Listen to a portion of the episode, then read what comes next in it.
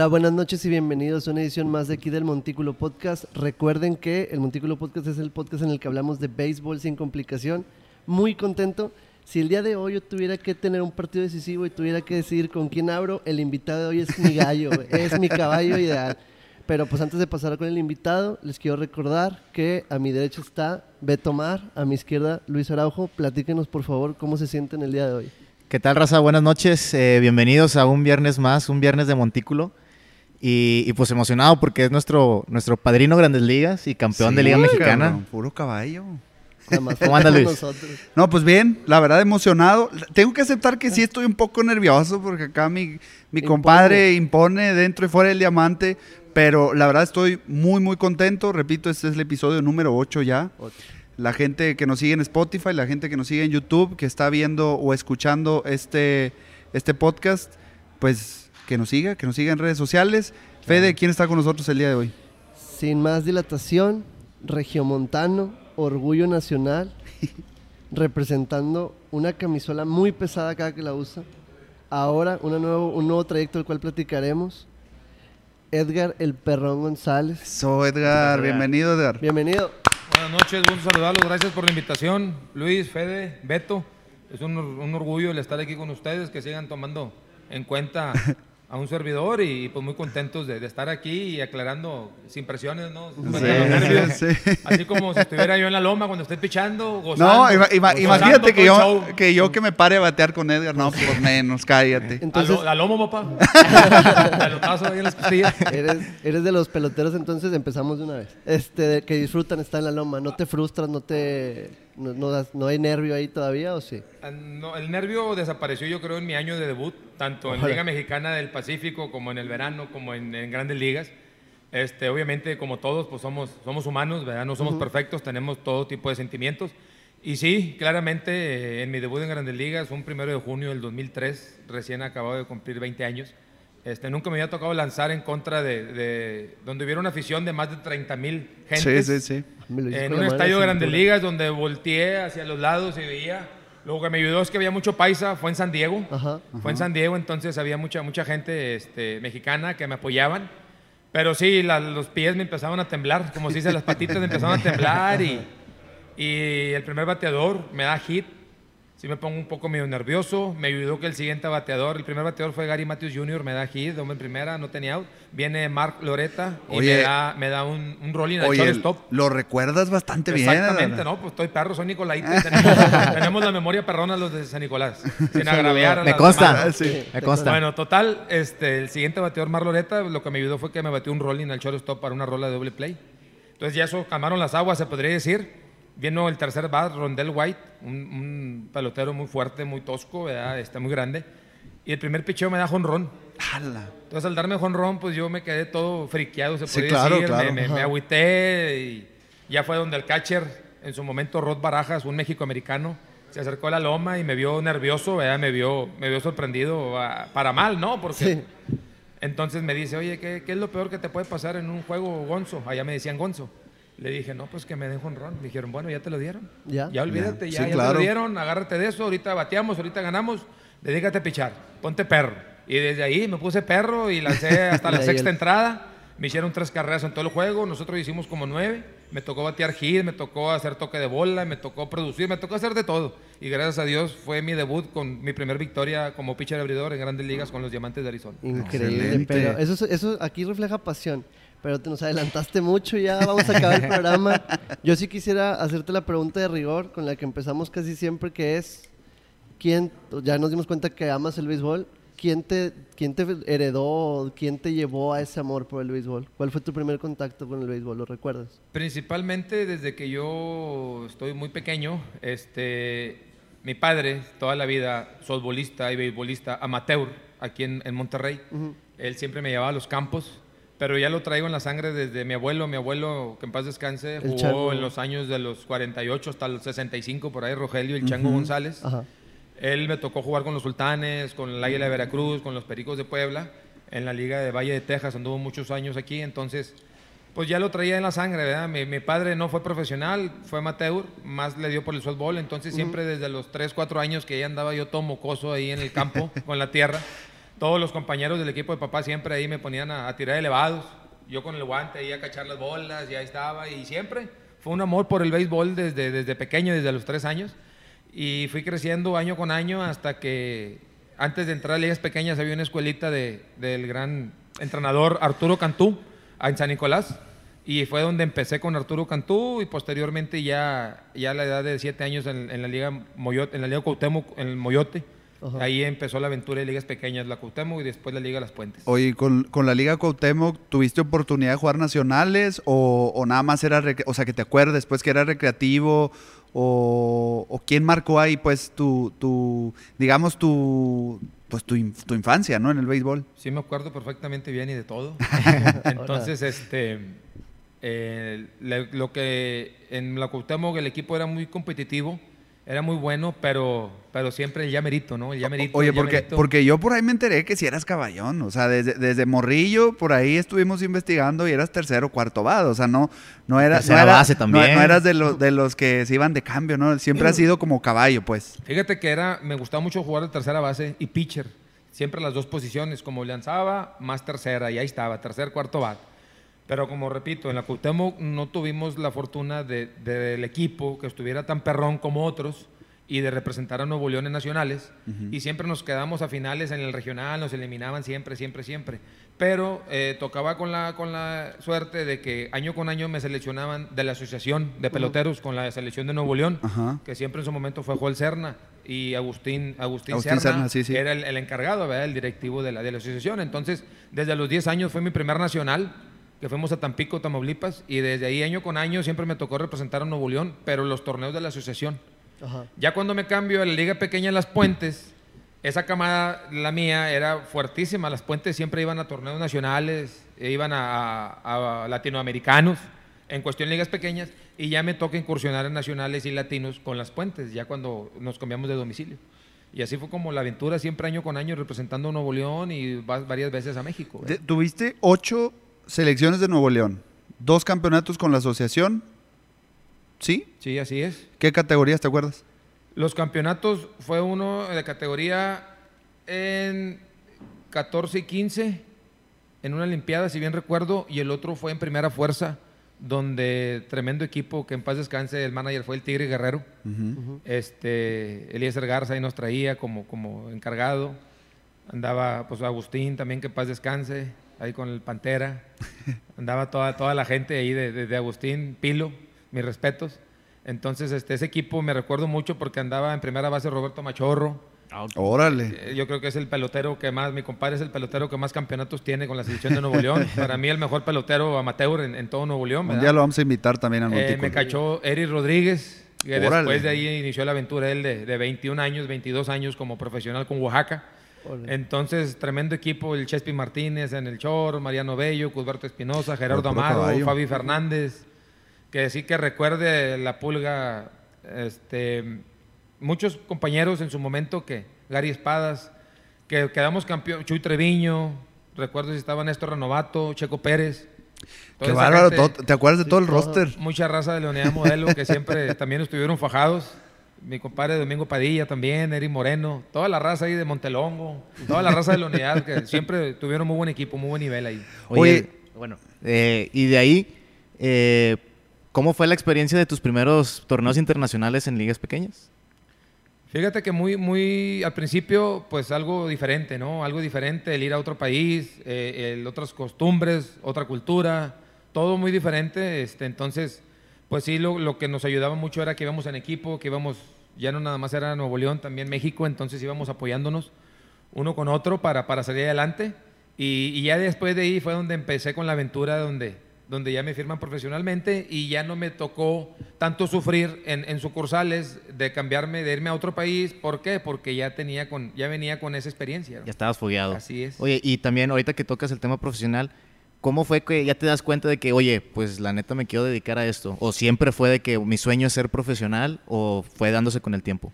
Fíjate que sí soñaba siempre desde pequeño, desde niño, este, jugar con los Sultanes de Monterrey, el equipo de mis amores. Yo siempre lo he dicho, mi tío José Luis Cantú me llevaba, José Luis Elizondo Cantú, el hermano de mamá, me llevaba al estadio. Papá no tenía chance por el trabajo, mamá también, los dos trabajaban. Entonces siempre él me llevaba al estadio. De hecho, dejábamos el carro acá en universidad. Nos íbamos caminando todo, rodeábamos todo. Allá el- por, el- por el estadio universitario. Calle. No, por el estadio universitario no, por donde está el puente ahorita, la joroba. Sí, sí, la- sí. Ah, Ah, ok. ah, no, no, ya no, estaba no, lejos. Sí, le Sí, sí, estaba la lejos. Los rieles ahí por los tacos de mi compadre Juanito el Caballero. ¿Cuántos caballeros? ¿Cinco? Sí. ¿120 pesos? Sí. Bueno, de ahí, desde allá nos íbamos caminando todos los rieles y luego ya bajábamos por Barragán y ya todo eso, todo eso caminando hasta llegar al estadio. Pero eso lo hacía yo con un amor, con la, con la idea de que iba, de que no importaba lo que, lo que iba, si iba a caminar o si iba a correr, con tal de llegar al estadio y ver a, a mis, a mis figuras favoritas, ¿no? A, lo- a tantos peloteros de estrellas como un Rey Arturo González, Rafa Díaz, Miguel Sí. Flores. Todo el cuadro es el bicampeonato, José González, el Canelo Canizales, Cornelio García. Cornelio, ya no me acordaba de Cornelio. Memo, Memo Velázquez, José Tolentino, Ramón Orantes, hasta Pepillo Contreras de novato. Sí. Fíjate que es de ahí de Mitras.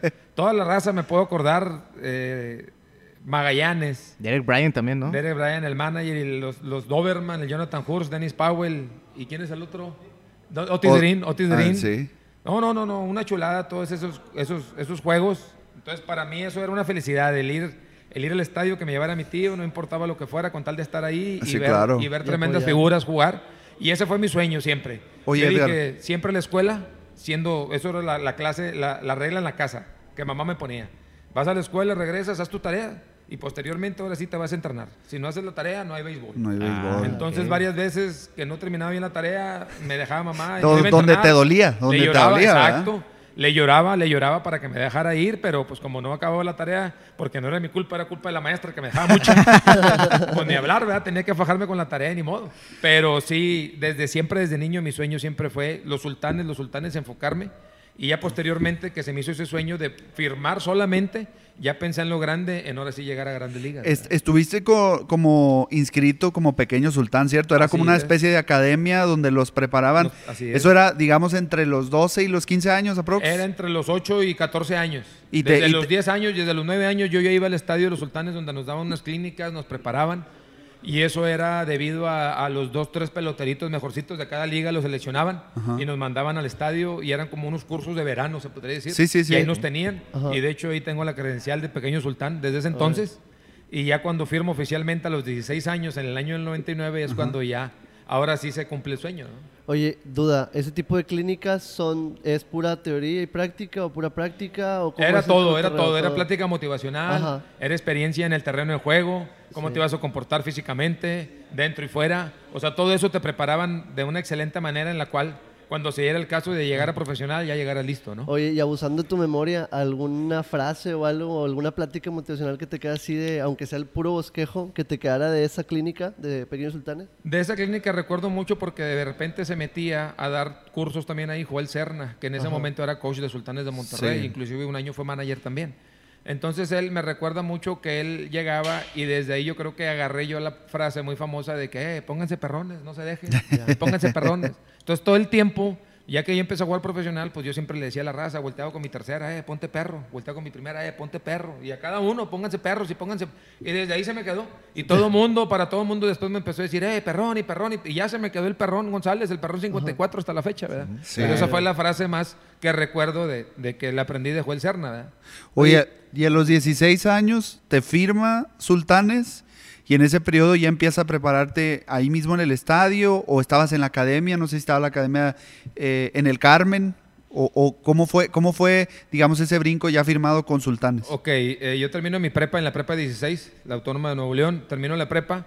Al terminar la prepa me ofrecen una beca para la uni, eh, estudiar. Este, yo quería ser arquitecto, entonces quería entrar ahí a la, a- a la- a la- la Facultad de Arquitectura, ahí en la uni, y posteriormente pues jugar béisbol ahí. Me becaban para los Tigres, jugar con el Tigres Oro. Sí, sí, sí. Me daban la beca 100%.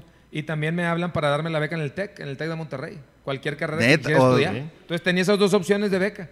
Por, porque sobresalía a esa edad. Sí, yo, sí, terminé- sí. yo entré de 5 años en la escuela, yo terminé mi prepa a los 16 años. Entonces, este, cuando se presentan las dos becas, es cuando llega Joel Serna, habla con mis papás, me convencen para lo de la firma. Y pues me dice, papá, bueno, pues vamos a ver, agárrate dos años de opción como beisbolista profesional. Si la llegas a hacer, te quedas ahí ya 100% béisbol. Y si no, después de esos dos años regresas y pues aprovechas si todavía te dan la beca Sí, te da y te chance, pones a sí, sí. estudiar y pues ya te pones perro con la pichada, ¿verdad? O bateando, ¿verdad? Dependiendo lo que quisiera hacer. Claro. Ah, perfecto. No, pues resulta que ese año todavía Sultanes no tenía el equipo en la academia. Ajá. Entonces Sultanes, el equipo que tenía lo manejaban ahí mismo en el entrenamiento en el estadio de los Sultanes de Monterrey. Ahí entrenábamos en las mañanas, cuando el equipo grande Sultanes entrenaba en las tardes y jugaba Sí, en las sí. tardes, nosotros eran las mañanas, puras mañanas. O, o sea, a ti te tocó ese... ese La época donde se vivía la raza en la sí, baticueva. el, el, el- Ándale. el- lo que te iba a decir en la baticueva. Exactamente, Sí. pero yo no me quedaba ahí, pues yo me Tú quedaba vivías acá aquí en Monterrey. casa, en la casa de ustedes, ahí en las puentes. Muchas gracias. Yo de ahí iba todos los días a entrenar. Así me subía al camión, uniformado. Así me subía al camión, nomás que con los tachones por un lado, ¿verdad? Sí, claro. No la historia como mi compadre Luis Flores, el truco Flores, que dicen que me subía con los spy y con la careta. Yo andaba, en, andaba en el metro cuando iba a entrenar al acero y se le ponía de repente acá. Me veían bloqueando, ¿verdad? No, yo no. Yo sí andaba con tenis y mi maletita. Y ya cuando ya llegaba al estadio, ya me ponían los tachones y me cambiaba, ¿verdad? Pero así anduve de esa aventura. Y ya de ahí empezó todo el show, ¿verdad?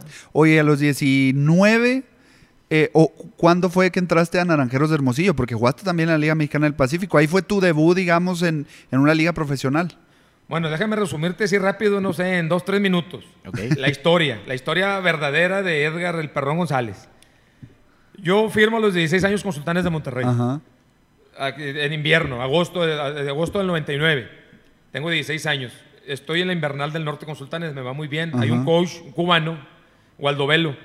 Eh, llegó con 86 millas a los 16 años. En dos semanas, Waldo Velo, de 86 millas, me hace tirar a 91 millas. ¡Ah, con la 16 madre! años en dos semanas. Por las fregas que nos metía Waldo Velo. Su escuela que traía, ¿eh? Sí, de sí, cómo sí. entrenar. La técnica, pues. Pasa un mes más y en un mes más, con mismos 16 años de 91, me hace tirar 94 millas. Con 16 años. Entonces llamo la atención a todo mundo, Sí, a los no. scouts Sí, y todo. sí. Empiezan a hacer showcase, empiezan a hacer tryouts. En ese entonces Sultanes tenía convenio con los D-backs.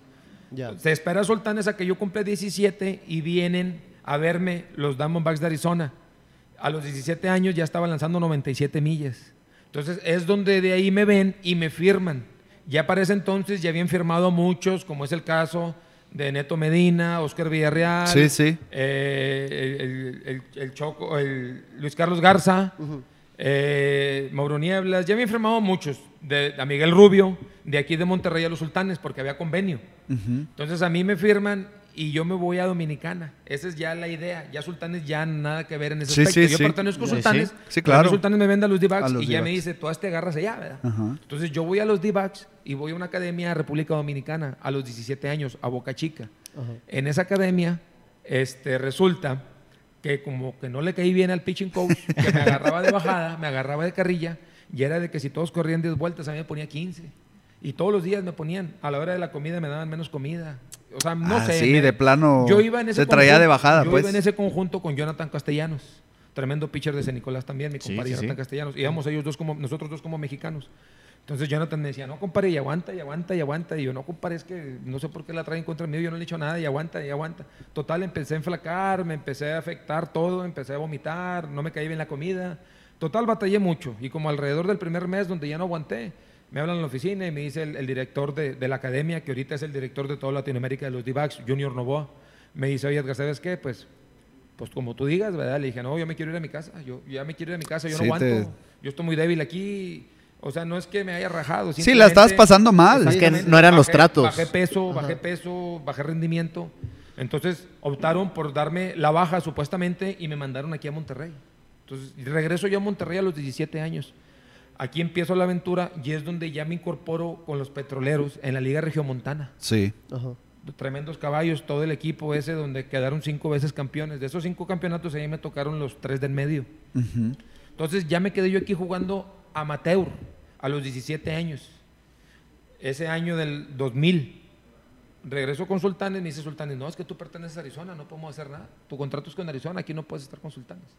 O sea, Sultanes automáticamente te. O sea, realmente. Es que ya ves que de repente. Sí le pertenece a Divax, pero una parte está aquí en Sultanes. Tu Pero fue anteriormente no era así, anteriormente ok, no era así. Ahorita pagaste, son, esos, son otros tiempos, Sí, ahorita. ya. Ahorita no hay problema, tú pides la baja o tú pides que te den chance de venir a jugar y puedes Ajá. venir. Sí, sí. Si está de acuerdo el equipo en México. claro. Antes no, antes tú pertenecías a los D-Backs, Y en ese ahí. entonces, del 99, de 2000, 2001, Ujú. y tú tienes que estar allá con D-Backs, ¿verdad? Ya. O sea Entonces, que- reportas no se todo. podía no se podía por el registro en ligas menores perteneciente a grandes ligas, los sultanes y todo eso no se podía, ento- entonces que yo estuviera con sultanes por sea- los, los criterios del contrato. Ajá. Entonces yo no pude regresar ese, ese 2000 a sultanes, yo jugué aquí amateur y, este, y en el cual al año siguiente es donde me invitan a jugar a la Liga Norte de Sonora Ujú. Que era una liga semiprofesional en ese entonces. Sí, muy buena, nada muy buena. Nada, más, déjenme aclararles, yo creo que todavía no nacían algunos de ustedes. Era nada más, era nada más este, en fin de semana. Sí, era en fin de semana nada más. Y no era sucursales, no era peloteros profesionales, eran ex profesionales y semiprofesionales. Era una liga con madera, pero no era, no era a nivel profesional ni era tampoco amateur, estaban en medio. Entonces me mandan para allá, yo voy a Nogales, a Nogales Sonora, estoy con los internacionales de Nogales. Y de repente me dice, pues ya compañero con los demás equipos, me ven lanzar, oye, qué duro tiras y qué esto. Y yo les dije, no, es que en su momento yo pertenecía a los D-backs, me dieron la, baja- la baja, ya no juego con nadie, no pertenezco a nadie. Ah, no, está bueno. Se corrió el rumor y me vienen a visitar unos scouts de grandes ligas. Pero como estamos en la frontera con Arizona, Sí. pues viene uno de Arizona. De. Arizona, sí, En de ese- Tucson. en ese entonces. Tú, tú vas para acá. En ese entonces. Sí. Entonces me empiezan a ver y en ese juego yo ya tenía 18 años y estaba lanzando rectas de 96, 97 millas. Ujú. Ahí. Entonces es donde todo el mundo se sorprende y me dice, no, Edgar, aquí fácil es para que te firmen. Sí, pues, claro. Que te den un millón de dólares, Sí, mínimo. Por lo que la edad que tiene, 18 años, tirando Sí, 97 sí, sí, millas. sí, sí. ya está. Y de hecho el promedio en, es- en grandes ligas, si mal no recuerdo, era 91-92. En, ese En entonces- aquellos En ese tiempos, sí. entonces. Sí, era a 100. raro que tirara 95, Ajá. 96, pero sí había uno que otro, ¿verdad? Pero bueno, entonces viene el scout y me dice, oye, queremos hablar contigo, te queremos firmar, sin conocerme ellos, ¿verdad? ¿Cuál es tu nombre? No, pues Edgar González. Saca una laptop que acaban de salir en eso entonces, hace mil años. Saca una laptop, Que saca una laptop. pone mi nombre, grande. sí, gigante. Pone mi nombre el veterano y sale ahí, ¿no? Está suspendido en una lista de restringidos de los D-backs, pero sigue perteneciendo a los D-backs. Entonces me dice, no, espérate, pues si yo te quiero firmar, pues ya no te puedo firmar, ya eres de nosotros. ya, sí, ya estás Lo que voy a hacer es levantarte el castigo nada más. Ajá. Tú estás en la lista castigado desde el, desde el 99, desde el 2000 y 2001. Tú estás castigado. O Entonces, sea, ese, ahorita- ese castigo nada más fue por, por, por eso que pasó en esa- por Dominicana. eso que o sea, pasó en Dominicana esa- desde el 2000, me castigaron Ajá. de cuenta el 2000 y el 2001. Entonces esos dos años yo no, fui- fui- yo no figuré como profesional. Sí. Ajá. Pero no te dijeron de que, oye, estás castigado, nada más te dijeron, está bien, te damos no, la no baja. avisaron, exacto, no me avisaron nada. Yo pensé que yo estaba libre otra Sí, vez. sí, claro. Entonces, es como ya re- re- me reincorporan y me dicen, no te preocupes, el año que entra vuelves con los D-backs y vienes ya a Estados Unidos directamente. A ligas menores, ¿verdad? Sí, Pero a claro. Estados Unidos, ya no vas para Dominicana. Como hasta la fecha que tengo entendido que todavía mandan a los latinos a Dominicana. Sí, todavía los Ajá, mandan. sí. Bueno, entonces en ese entonces me dijeron eso. ¿Qué pasa? Naranjeros se da cuenta y Naranjeros me draftea. En el, a los 18 años, Naranjeros, ese año me draftea Naranjeros y me dice, hey, vienes a entrenamientos con nosotros, el otro año ya vas para Estados Unidos, vamos a ver cómo luces. Entonces, ese año ya debuto con los, con los Naranjeros de Hermosillo, tenía 18 años, en el 2001, 2002, esa temporada, solamente estoy dos meses con el equipo, me debutan y llego a lanzar nada más dos juegos, dos entradas, me hicieron una carrera o dos carreras, no me acuerdo, y ya fue mi debut. Entonces ya el año siguiente voy a Estados Unidos, mi primer año en Estados Unidos, ya con 19 años, y ya como lo- la experiencia que agarré en el invierno, Claro. eh, enfrentar a esos bateadores, caballos y todo Sí, eso, sí, sí.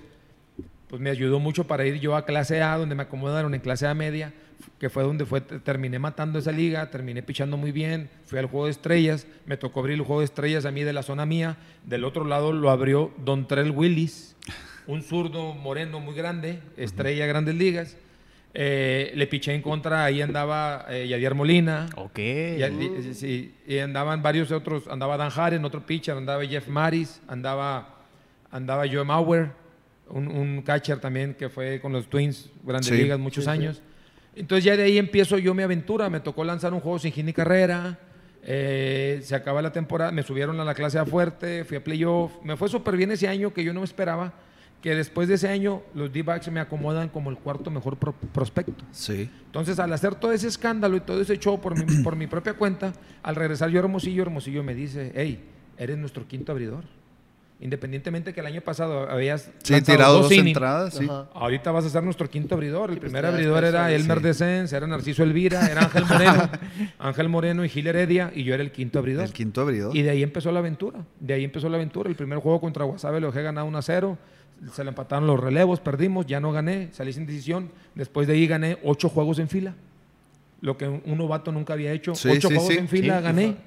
Y luego después el siguiente juego lo dejé ganado, los relevos fallaron, se perdió. Al siguiente juego lo dejé ganado, los relevos fallaron, se perdió. Y ya fue donde el último juego perdí contra Culiacán 2 a 1, un juego, un doble juego. Y eh, pierdo lo invicto y termino con récord de 8-1 y la efectividad 1.80. ¿verdad? Si fuiste novato, Novato del del año. Eso me ameritó ser en esa liga el primero en toda la historia de los 100 años que tiene la liga, novato del año y pitcher campeón. Nunca un pitcher había sido Novato. novato. del año en el mismo año y el pitcher campeón. Oye, y con 19 Eso años. me tocó ser de primer, sí, la primera ocasión.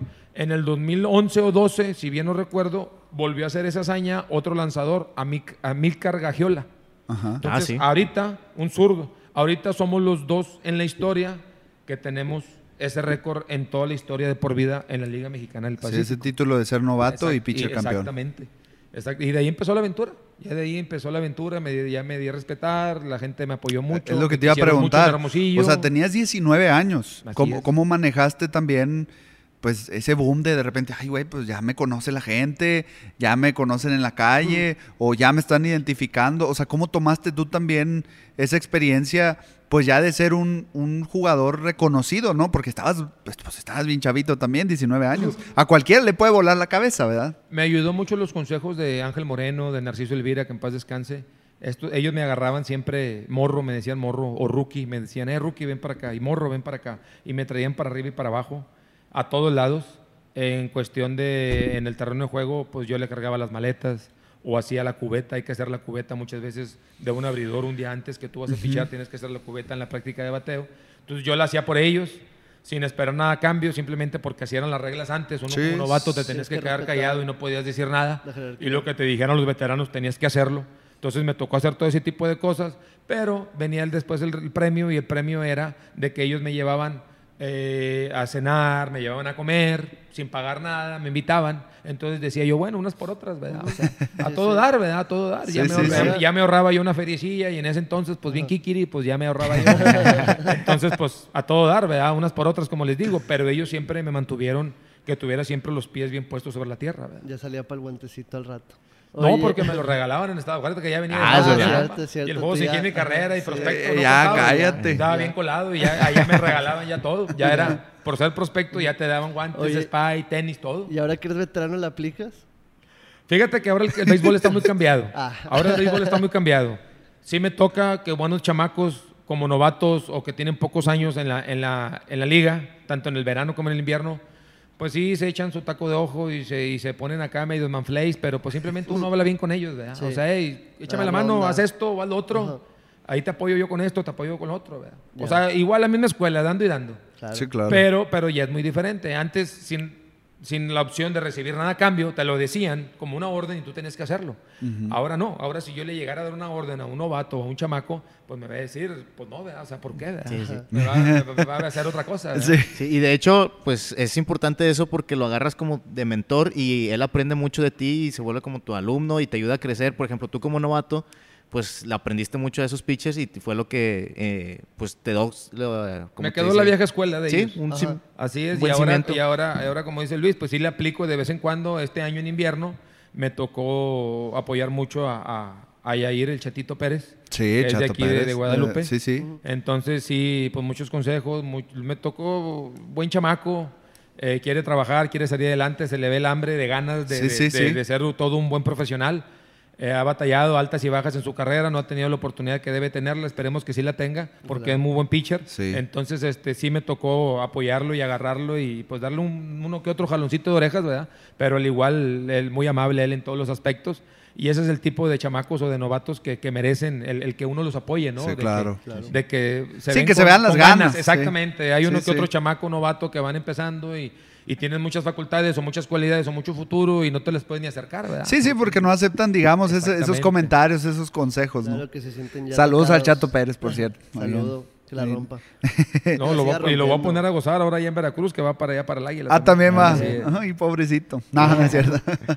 Oye, y luego llegaste a los 20 con los Diamantes de Arizona. Ya, ahora sí debutaste oficialmente en Grandes Ligas. Cuéntanos cómo fue esa experiencia cuando te avisan o cómo te avisaron, pues, que, oye, pues vas a, vas a debutar en Grandes Ligas.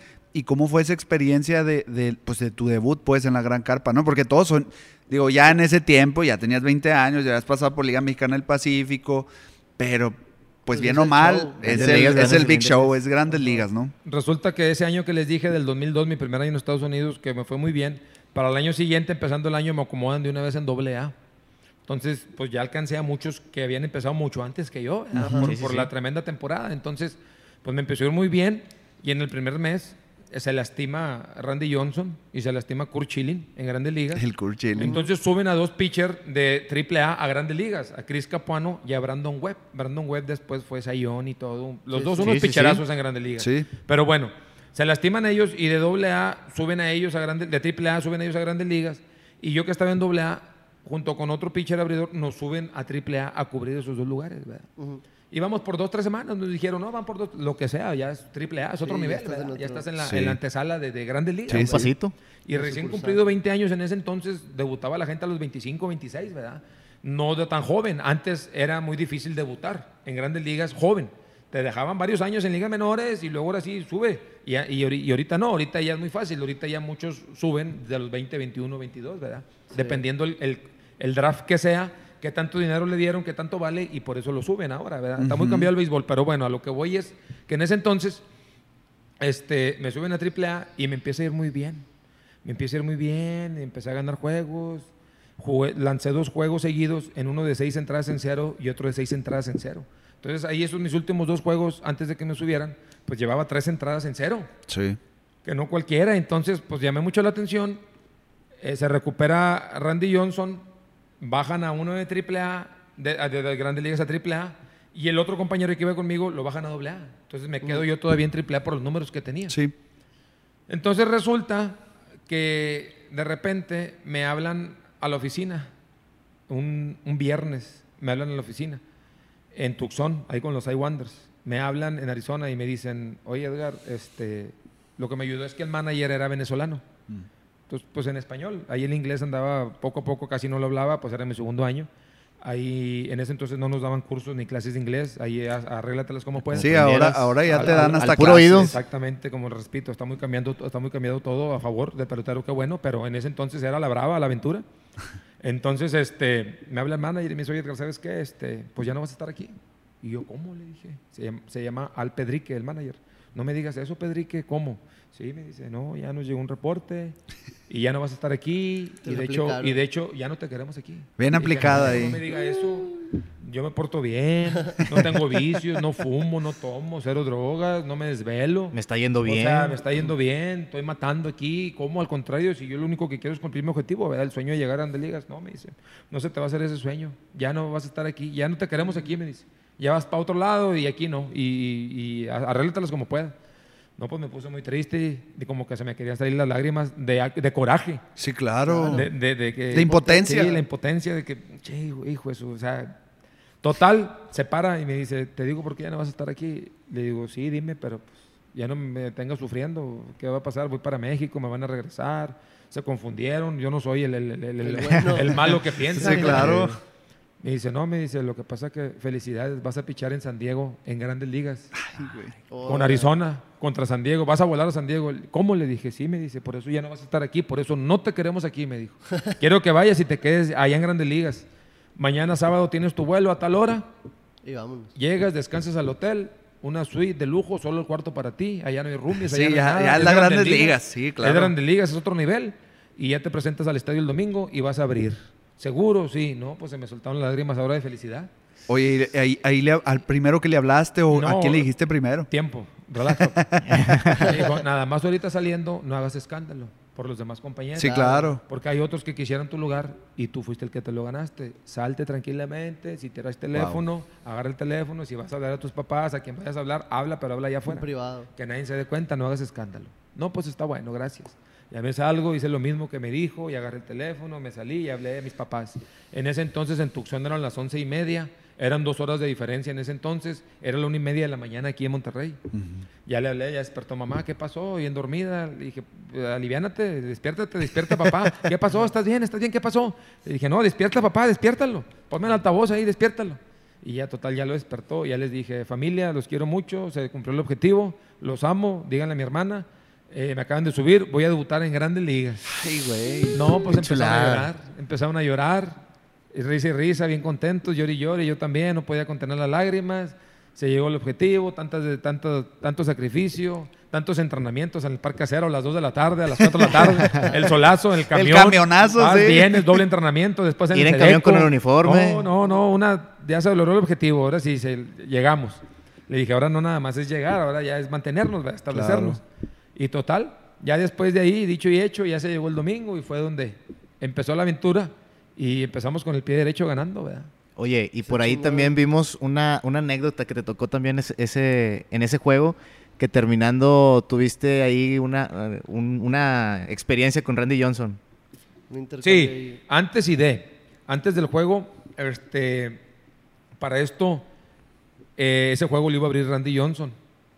Pero estaba en veremos el que yo me subieran, porque yo fui a sustituirlo a él. Ok. Pero él era de que él decidiera. Entonces Órale. dijeron, bueno, vamos a subir a este chamaco. Y si Randy dice que sí está apto para pichar el domingo, pues simplemente pues lo bajamos. ¿verdad? Ya no lo subimos, ya no debuta. Claro. Pero ya lo tenemos aquí. Pero si Randy dice que no puede, por la espalda, pues ya que debute, ¿verdad? Entonces, ese mero día yo llego al estadio y es donde ya me hablan y me dicen, hey, Randy dice que siempre no puede pichar, se le duele su espalda, entonces siempre sí vas a abrir. ¿Lo saludaste? ¿Qué onda? Entonces ya fue, ya fue donde, donde tanto el manager como Randy Johnson me dijeron lo mismo. El, el manager era, era eh, Brenly, era Bob Brenly. Este, y el que el manager campeón con Arizona en el Sí, sí, 2001, en en el 2001 y se me acerca y antes del juego me dice, hey, sal y diviértete. Así en español, sal y diviértete. Ah, yo me quedé acá como que, ah, no. O a lo mejor le pues, entendiste chido, muy ¿no? bien. Perrón, ¿no? Ajá, sí, perrón. Y luego ya Randy también me dijo, pero Randy sí me dice, hey, have fun. Sí me dice ya en inglés, ¿no? Diviértete también, ¿verdad? Take it easy, man. Ya regresé yo y le dije a Elmer, no, pues que te diviertas. que te pones perro". ah, no, está bueno.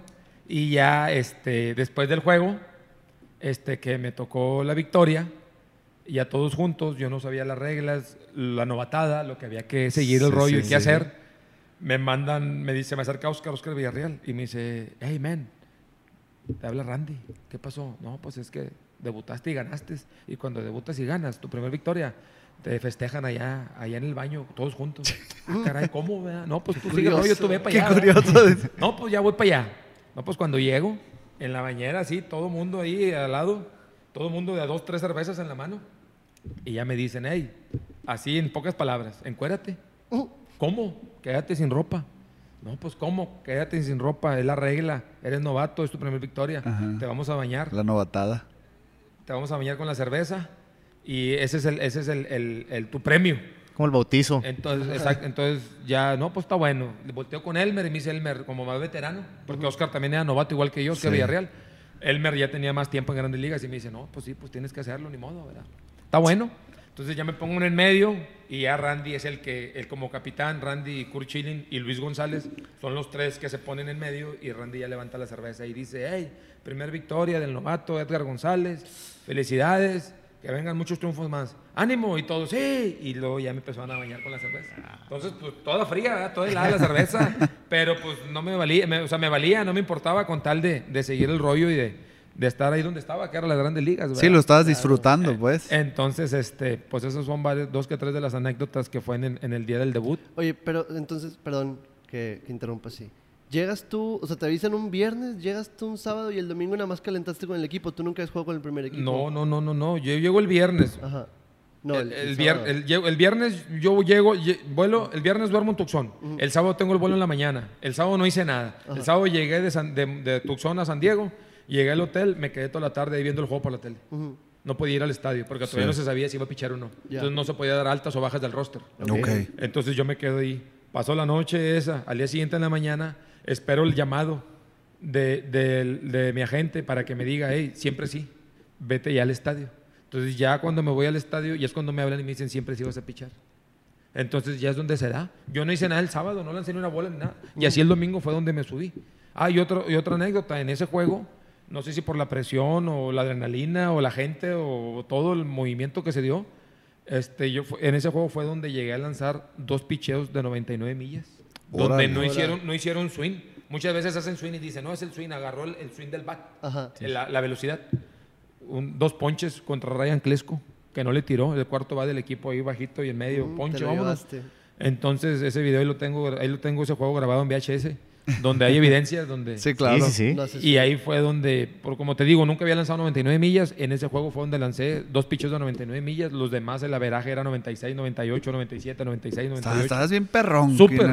Entonces prendido. era pura recta y slider. Antes no había que cambio, que sinker, que curva, que jiribilla y que esto y que el otro. No, era pura piedra y slider. Digo el video, como ese video del viejillo de que recta y cambio, y recta, no Recta con gancho. recta con gancho. sí. No, aquí era puro, pura lisa y, y, y, y slider. Lisa y slider. Ya después, poco a poco, ya uno se va haciendo más veterano, saca más el comillo y bueno, quítale, ponle cambio, recta cortada, curvita.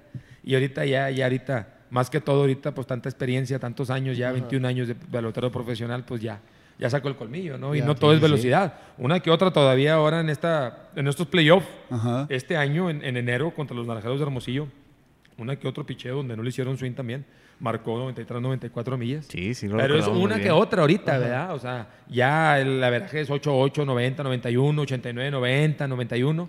No, pero pero pues todavía el brazo, Ajá. todavía el brazo está sano, gracias a Dios, y todavía, claro. todavía una que otra piedra ahí está, ¿verdad? 93, 94.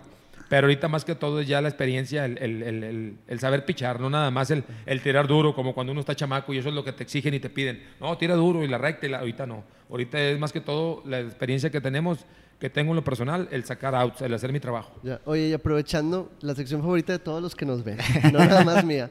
Tenemos la costumbre, este, la tradición de que cuando viene un pitcher, pues nos platica un poquito de su repertorio con la, con la bola en la mano. ¿Nos podrías hacer el honor, por favor? Déjame caerte encima, porque esta pelota me engañaron, ¿eh? Está muy kikiri esta pelota.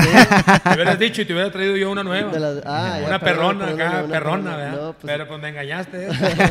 Fíjate. No me la acabo de pedir, no la traíamos, disculpa. Pero bueno, este, aquí, apuntando aquí. Sí, Sí, sí. sí, claro, claro. está. Ok, eh, la recta yo la tiro de cuatro costuras, la recta me monto sobre ella de esta manera. Ajá. Esta es la recta de cuatro costuras, que es la recta rápida. Sí, sí. Posteriormente el sinker es el que me monto sobre las costuras. Todo tiene que ser costuras. Sí, sí. Todo tiene que ser Dedo costuras. gordo y los, los dedos. Esto tiene que ser costuras. Y automáticamente el brazo, la manera en como uno lo lanza, es donde la bola va a ir, va a ir, va a ir pegada y cuando va llegando va, va- tiende a bajar hacia adentro, hacia el bateador, hacia el bateador derecho. Ese es el sinker. La recta cuatro costuras, el sinker. El slider me le monto igual costuras. Puras costuras igual el slider. El slider me monto sobre las costuras. Este es el slider. Y luego vengo con la curva. La curva sí la agarro un poco rara. La curva la agarro así. Esta curva me la enseñó, me la enseñó Miguel Batista, un pitcher dominicano que estuvo en la serie, en la serie mundial en el 2001. Ajá. El poeta le dicen, esta es la curva, de esta manera, agarrando costuras también todo el tiempo. Costura, costura y costura. Esta es la curva. El cambio es el famoso circle change de Pedro Martínez. Sí. Igual, costura, costura, costura, costura. Todo es costura. Todo es costura. Este es el circle change. Órale. Y la, y la recta cortada la agarro costura, igual y costura. Y solamente hacia abajo, como una recta. Sí, sí. Abajo. Es Entonces, esos son mis repertorios. La recta, la recta de cuatro costuras, el sinker van dos, el slider tres, el cambio cuatro, la curva cinco y la recta cortada seis. Pero de esos seis, en los que confío más son en cuatro, que es la recta principal, el sinker, el slider y el cambio. Esos cuatro son los que más tiro. Ya si un bateador me hace batallar y foul y foul y foul, Ajá. ya le vengo y le tiro algo diferente como la curva.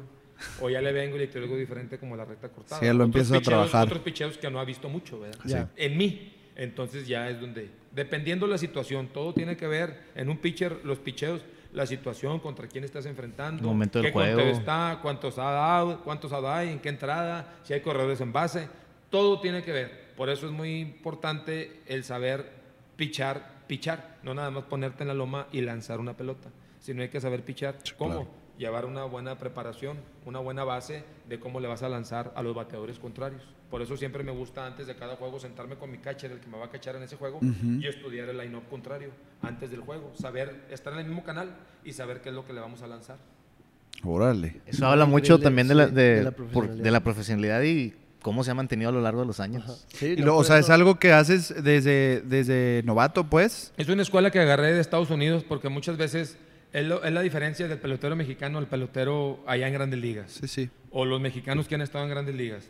Es muy diferente en cuestión de la disciplina. Por ejemplo, ya te citan a las 8 de la mañana y los peloteros están desde las 6, 6.15 de la mañana en Estados Unidos. Aquí te citan a las 8, la mayoría de los peloteros llegan a las 7.45. Entonces, Sí. de ahí ya... Sí, es la disciplina. De ahí ya estamos mal, ¿verdad? Pero pues desafortunadamente, pues así somos, ¿no? Así somos los mexicanos y, y por eso no se ha llegado a, a que haya más mexicanos establecidos En- en, grandes, grandes ligas, ¿verdad? Por la disciplina, el extra, el estar ahí trabajando, los circuitos, que si el gimnasio, que si la alimentación, que si la corredera, todo, todo tiene mucho que ver.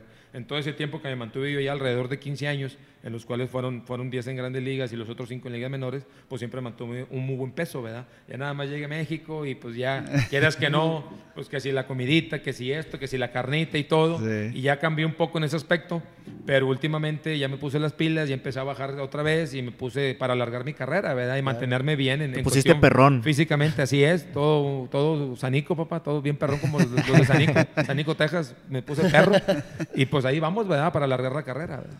Oye, hablando de actitud, de ponerse perro, este es un tema que queríamos platicar contigo. Eres un emblema completamente en la loma, en cuestión también fuera de, de lo que es el, el béisbol y el juego, por toda la pimienta que le metes.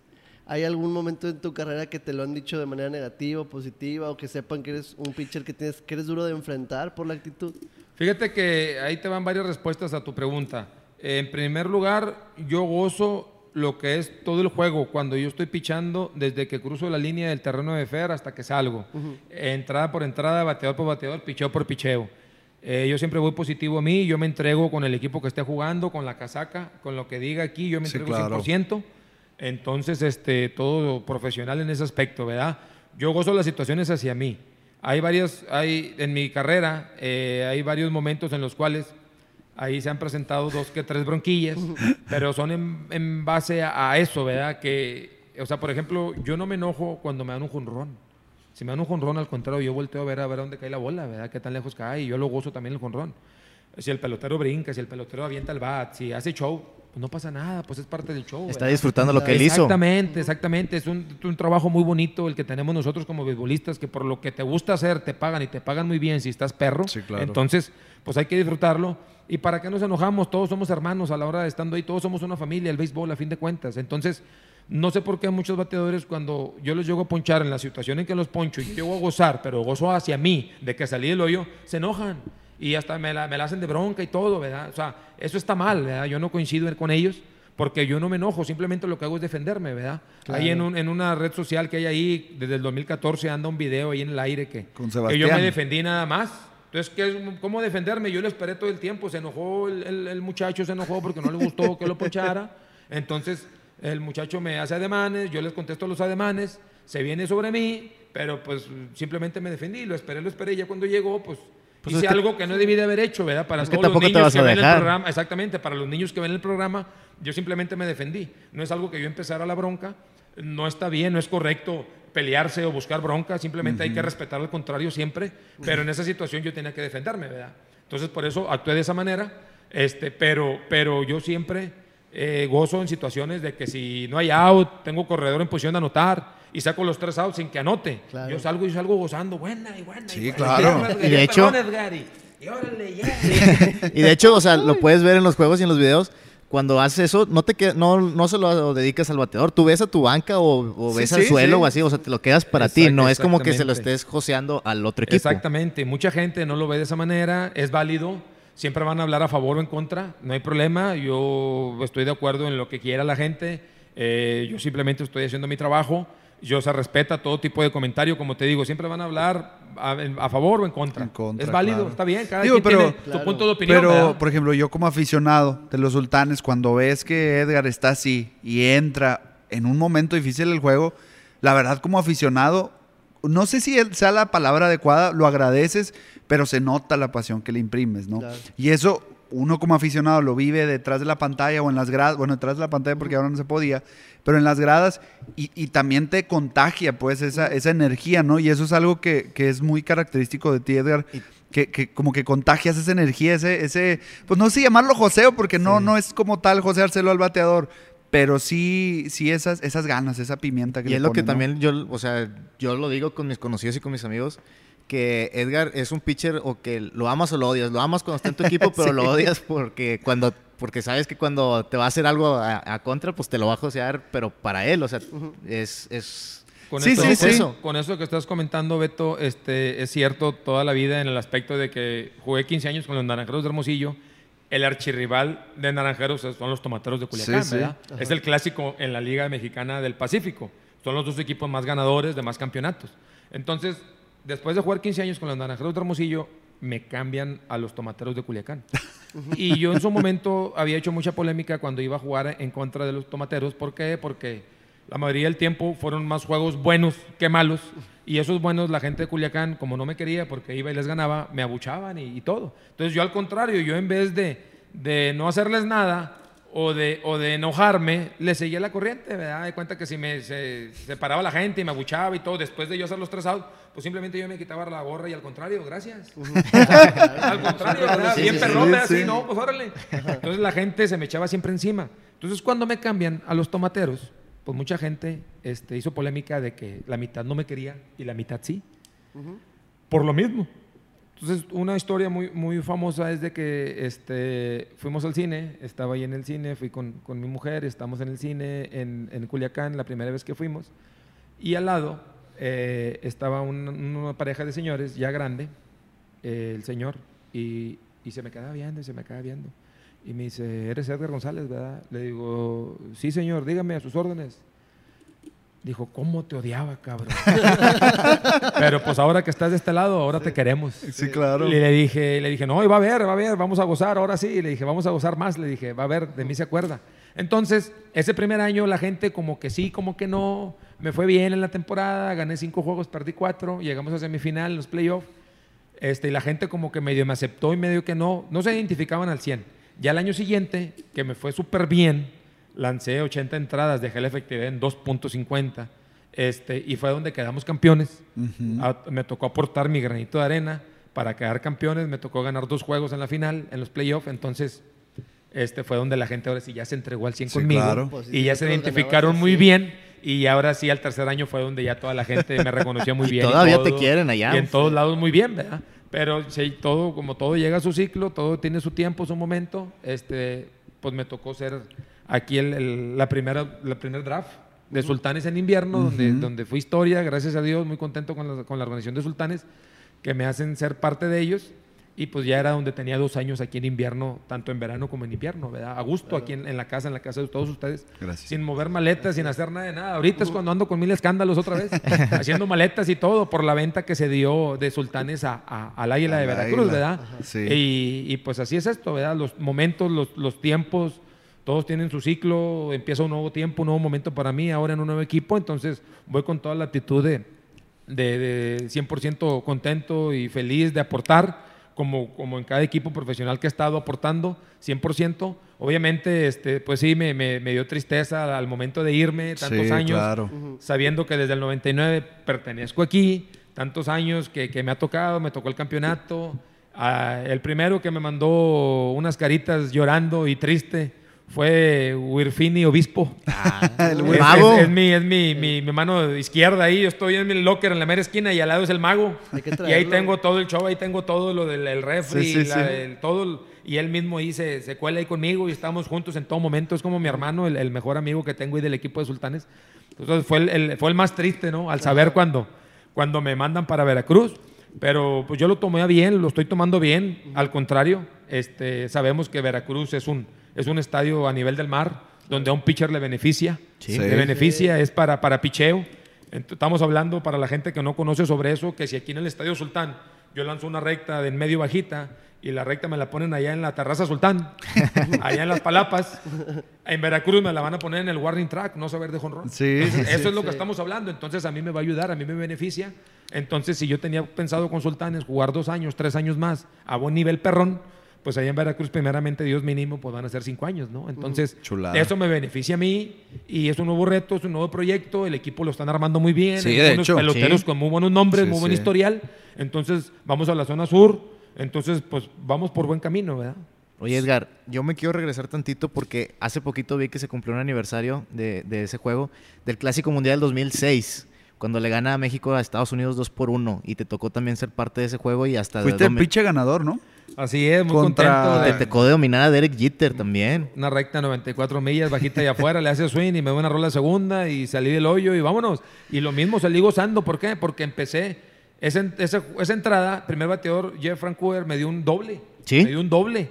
Y luego siguió el catcher Barrett y le dio un pelotazo. Entonces tenía en primera y segunda sin out. Posteriormente, los que vinieron, creo que vino Vernon Wells, lo dominé. Y terminaste con y, Derek luego, Jeter, ¿no? y luego vino, vino, no sé si fue Randy Wynn, no sé qué otro bateador lo dominé y luego ya salí. No, vino Michael John, rola el shortstop, el Feyo Mesa agarra. Me ayudó mucho el negro Jeda. Agarra, agarra un picheo alto que querían tocar y saca en segunda, en, en tira y Ah, tira. sí, sí, sí. A Mésaga con, con Vini, con el criminal Castilla, sacan ahí.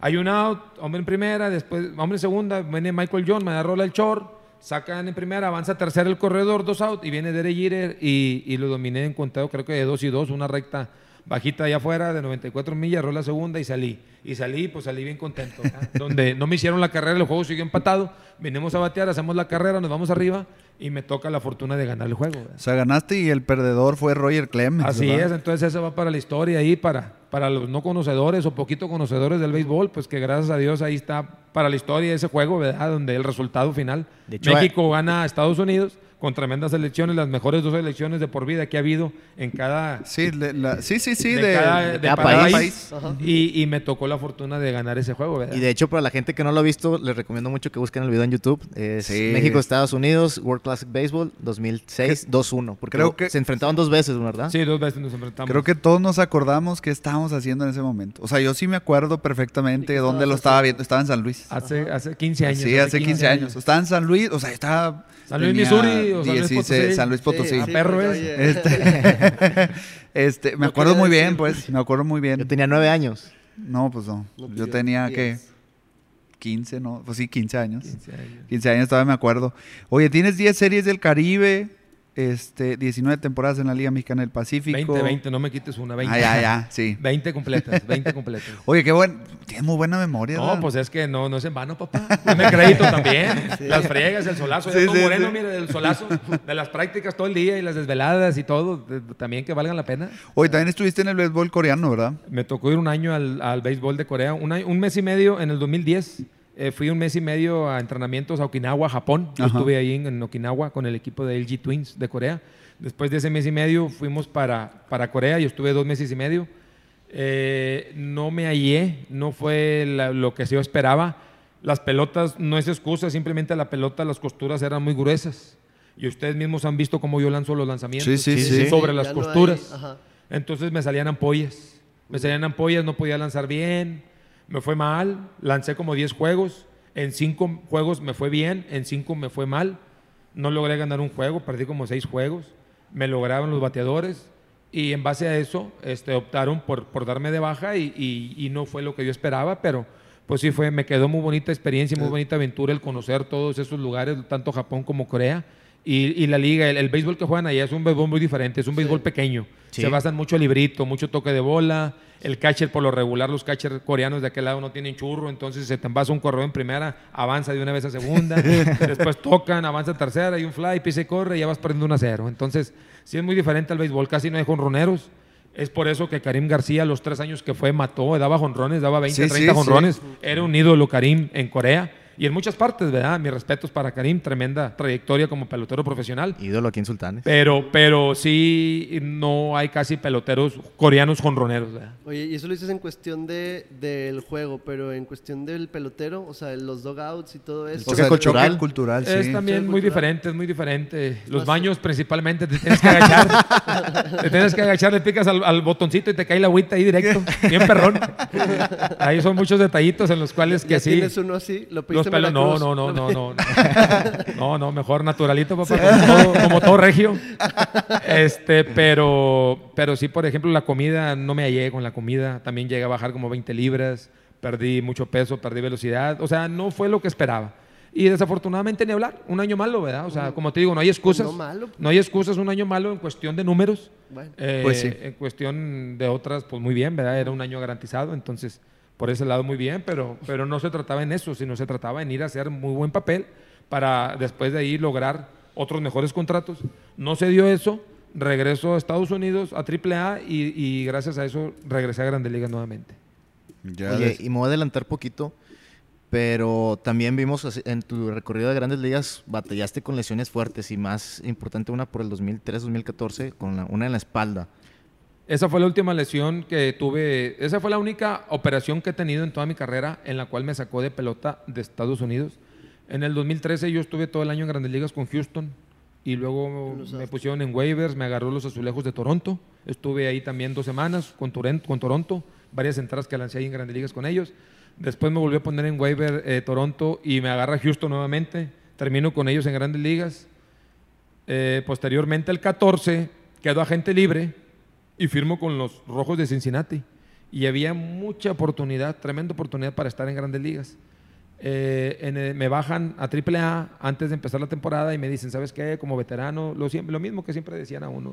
Como veterano, eres la primera opción, vas para AAA, es tu trabajo, te vamos a subirlo luego a grandes ligas, está bueno, uno va consciente. Llego yo a AAA y en mi primer juego em- empecé de relevo. Lancé una entrada el primer juego, el siguiente juego volví a lanzar otra entrada y en esa última entrada que lancé me tronó la espalda. Entonces al tronarme la espalda me hacen un estudio y me dicen, ¿sabes qué? Pues te lastimaste aquí con nosotros, te lesionaste, tienes una hernia, tienes una pelotota fuera del disco, bien gacha, entonces no sabemos ni cómo caminabas, cómo, cómo pichabas, así de esa manera. Pero como te lastimaste con nosotros, no te preocupes, nosotros te vamos a operar, te vamos a seguir pagando, vamos a respetar todo el contrato todo el año con Cincinnati aquí en el 2014 y ya después vemos. Entonces, ese fue casi perdí todo el año. Y antes de eso, Edgar, perdón que te interrumpa, ¿habías tenido alguna molestia? O sea, ¿habías tenido un indicio de esa lesión? ¿O simplemente, com- como dices, oye, pues cómo podías caminar? No, No, te habías yo, dado yo batallé ese año, ese 14, eh, antes de firmar con Cincinnati, en los, en la, en los playoffs con Hermosillo. Este, quedamos campeones ese año.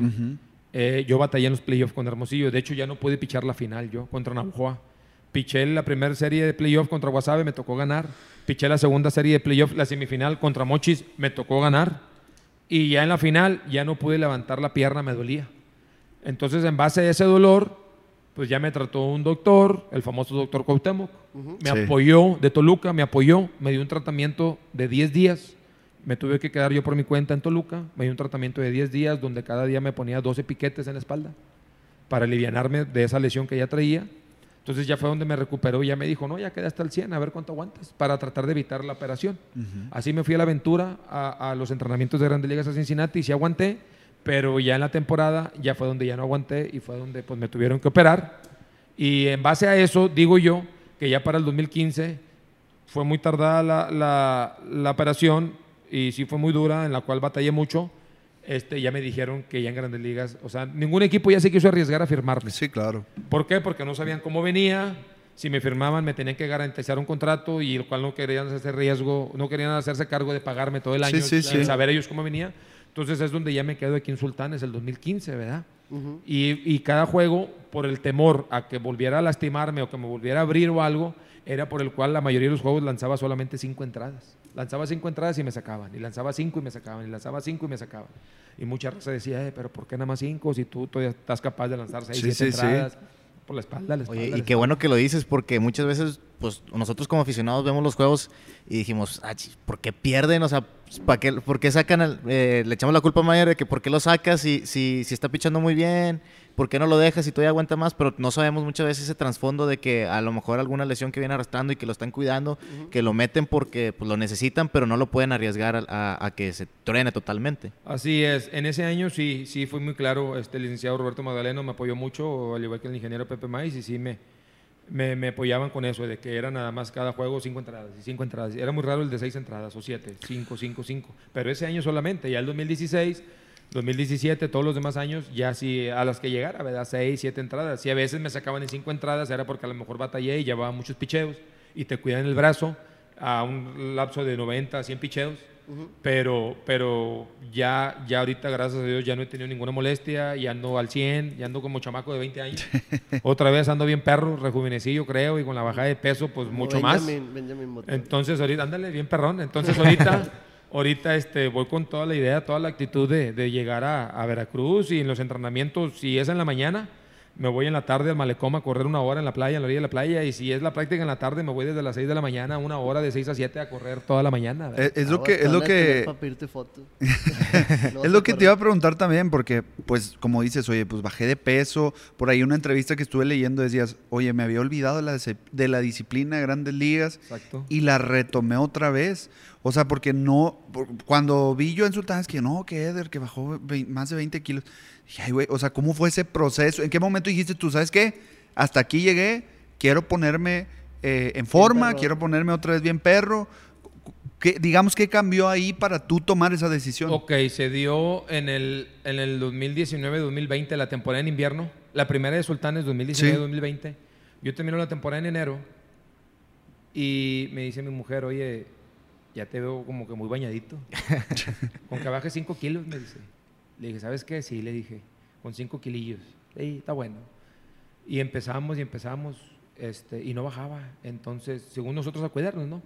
Entonces tengo un muy buen amigo, este, Alfredo González, eh, mi compadre, que tiene un equipo de softball muy bueno, muy buen manager, por cierto. Este, me dice, oye, yo conozco un nutriólogo excelente aquí en Monterrey, Aarón Becerra. Está bien perro. Este, ha tenido muchos resultados a favor, ¿verdad? Y, y ve con él. No, pues échame la mano, háblale y dile y la madre y todo. Total, hablé y tenía, me pusieron la cita como en tres semanas. No, pues le dije a Alfredo, le dije, "Ay, compadre, échame la mano ahí, pues la palancas, pues. Ponte perro ahí.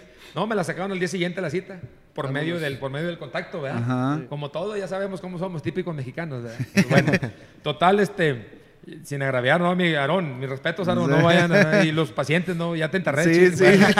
Total, este, eh, fui, ya me pesó todo, me dijo, a ver, ¿cuál es el plan? Le dije, no, pues como tú veas, total viene pesando como 130 kilos, 132 kilos. Me dijo, no, pues la idea es que, ¿a cuánto quieres estar? Le dije, no, pues en 120, 12 kilos. Ah, bueno, perfecto, está bueno. Pues me dijo, en tres semanas vienes, vamos, agarra esta dieta, ¿verdad? No, pues empecé con la dieta, a cuidarme bastante, pum, pum, pum.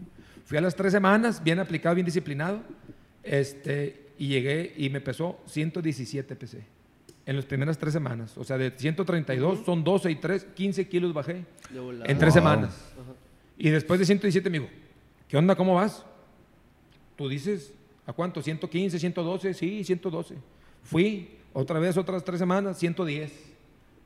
¿Qué onda? ¿Cómo vas? No, pues me siento muy bien, ando bien perro, bien ligerito y corriendo y trotando. y- ¿A cuánto? Le dije, no, 108, 105, sí. Pues llegué a bajar hasta 104. 104 kilos, ya me veía bien chupado de la cara, bien flaco. Al igual el brazo no me respondía igual. Entonces Sí, ya Sí, medio- apenas te iba a preguntar Sí. eso, ¿no te afecta tanto? Sí, entonces ya medio lo checamos y me dijo, ¿sabes qué? Tu peso ideal es 110. 110 es tu peso ideal. Pues mido 1,90. Dijo, tu peso ideal 110. Con eso, 110, ni más ni menos. Nada más no te me subas. Ahí quédate, 107 que bajes, 112 cuando mucho, 108, 109, que estés ahí. No, pues está bueno, perfecto, le dije. Entonces ya después de eso, ya me he mantenido y ahorita de repente 112, 108, 109, ahorita estoy en 110, ¿verdad? Entonces ahorita me siento muy bien, pero quiero, quiero bajar más, ¿verdad? Quiero bajar otros 5 kilitos para andar bien perro, esperando que no me afecte el brazo para lanzar y seguir lanzando igual de duro. ¿verdad? O sea, en el malecón, como decías. Sí, no, yo voy con toda la correrle. actitud bien perrón en ese aspecto, ¿verdad? Voy a doble entrenamiento y a fajarme y, y que vean también simplemente eh, en Veracruz la ética profesional que yo traigo, que siempre he traído, que es lo que me ha sacado adelante, la disciplina, el trabajar extra. Sí, porque creo que, que no estoy diciendo que sea en todos los casos, pero alguien con tu carrera, con tu experiencia, podría decir, pues yo ya estoy del otro lado, ¿no? Pero por lo que estoy viendo, tu profesionalismo, que dices, oye, pues yo como si fuera un novato, a prepararme, a, a seguir eh, trabajando físico, etcétera, etcétera, pues eso habla bien, como bien lo decía Beto hace un momento, de lo profesional que eres eh, en el terreno de juego, ¿no? Que, que, que, que sin duda habla mucho también de ti como persona, ¿no? Es que simplemente yo digo que como en todo tipo de trabajo, ¿verdad? O sea, como te portes o como trates, te van a tratar y vas a ver los resultados a como, como actúes. Entonces, mientras uno no se sordee en el aspecto de que, ay, me tocan tantas vueltas, déjame correr menos. O hoy no corro. Tú mismo te estás empinando. Sí, ¿eh? claro. Es como en todo trabajo, ¿verdad? O sea, ¿para qué nos hacemos Sí, ¿sabes lo que te ahí? toca? Sí, pues exactamente. Si tú sabes que corriendo y haciendo este tipo de ejercicios y estos circuitos y así de esta manera y de esta otra, vas a dar resultados y vas a lucir ahí en la loma, Sí, pichando, claro. o como bateadores, bien perrones, bien fuertes, pues hazlo, ¿verdad? No te cuesta nada. Acabo, aparte también te beneficia, es tu salud. Es tu salud y te mantienes con buen físico y con buena alimentación, entonces pues de esa manera es como, como te va a ir bien, al que bien, le- al que bien se porta, bien le va. ¿verdad? Entonces yo siempre traigo esa, esa ética en ese aspecto, ¿verdad? O sea, mamá siempre me ha inculcado todos esos buenos principios y valores y educación donde respeta y, y, y- y pórtate bien y actúa bien y, y no con recibir algo a cambio, sin esperar nada a cambio, simplemente porque así es como uno se debe portar. Sí, se debe claro. portar bien en la vida, ¿verdad? Para que te vaya bien. Oye, hay que sacarte un libro Perrón Mentality. No, esa es la idea, esa es la idea. Eh, hace un año, alrededor de ocho meses, estuve escribiendo para un periódico en Sonora. Ajá. Y ahí tengo mis columnas, ahí tengo mis columnas, entonces, las he juntado todas para el día de mañana sobre esas columnas y, y lo que más le vaya a aportar, sí me gustaría hacer un, un libro, ¿no? ¿Y esas Ahora. columnas son de, de tu manera de vivir? o Exactamente, de- son Ajá. anécdotas mías, son, con- son por partes, todo lo que he vivido, desde que llegué desde de novato a Hermosillo, de paso de ligas pequeñas, de grandes ligas, de ligas menores. Qué chulada. Todo lo Sí, que he vivido son, son, son acontecimientos Es en un reales. periódico de, de- Es en un periódico de. Sonora, De de, son- Hermosillo. de todo Sonora. Ah, ok. No, pues cuando Sonora. quieras, aquí tienes tus Sí, micrófonos y las cámaras no, disponibles. Cuando lo saques Cuando- te vienes cuando a echar quieras. la vuelta. No, nos ponemos de acuerdo y a mí me gusta mucho todo Ya, ya, no, ya no vamos a acosarlo como el- No, es que ahora ya van a estar más perros con Sí. más experiencia porque Sí. los veo medio llameados. Entonces ya ahora sí ya, ya no van a estar pifiando tanto, ¿verdad? Ahora No, sí. pues tenemos que dejar que... Es parte del show, ¿verdad? Uno Claro, también. Yo cuando, claro. yo cuando empecé también pifiaba. No, haz de cuenta que, pero- est- que, vamos- estamos debutando aprendes, contra, exacto. contra San Diego y nos están temblando las piernitas. pero ya no tanto, ya no tanto. Pero pues tienen, tienen que llegar en su momento en el cual ya van a estar perros, ¿verdad? Claro, claro. Oye, y luego cuando regresas a Sultanes en 2015, de lo que hablabas ahorita, ¿cómo te sentiste? Porque pues me decías, oye, siempre había querido estar con Sultanes y siempre había querido estar con Sultanes. ¿Cómo lo tomó tu familia? Porque me supongo que lo, lo, lo tomaron con agrado, ¿no? Que fueras a, a jugar en el equipo de tus amores, como siempre lo has dicho. Fíjate que lo, lo ¿no? principal, este, en cuestión familia, que lo comentas, lo más bonito de todo esto fue que estuve en realidad con la familia, ¿verdad? O sea, ahora sí el Día de la Madre estuve con mamá, el Día del Padre con papá. Sí. Esas fechas me las perdí por 15 años. El cumpleaños de mamá, el cumpleaños de mi hermana, mi cumpleaños. Entonces, esas fechas siempre me las perdía yo, siendo de aquí de Monterrey, siempre estando en Estados Unidos, desde el 2000, 2001, 2002 hasta, la- hasta el 2015.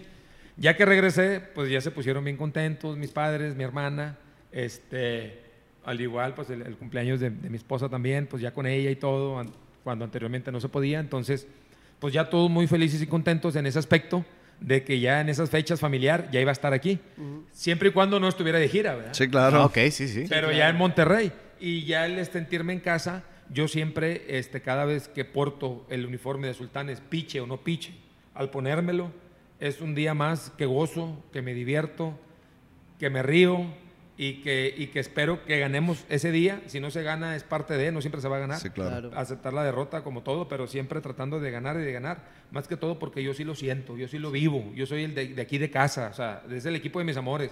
No es que fuera yo de Sonora y vengo aquí a Monterrey y juego con el equipo y, y nada más por cumplir y por mi ética profesional y ya.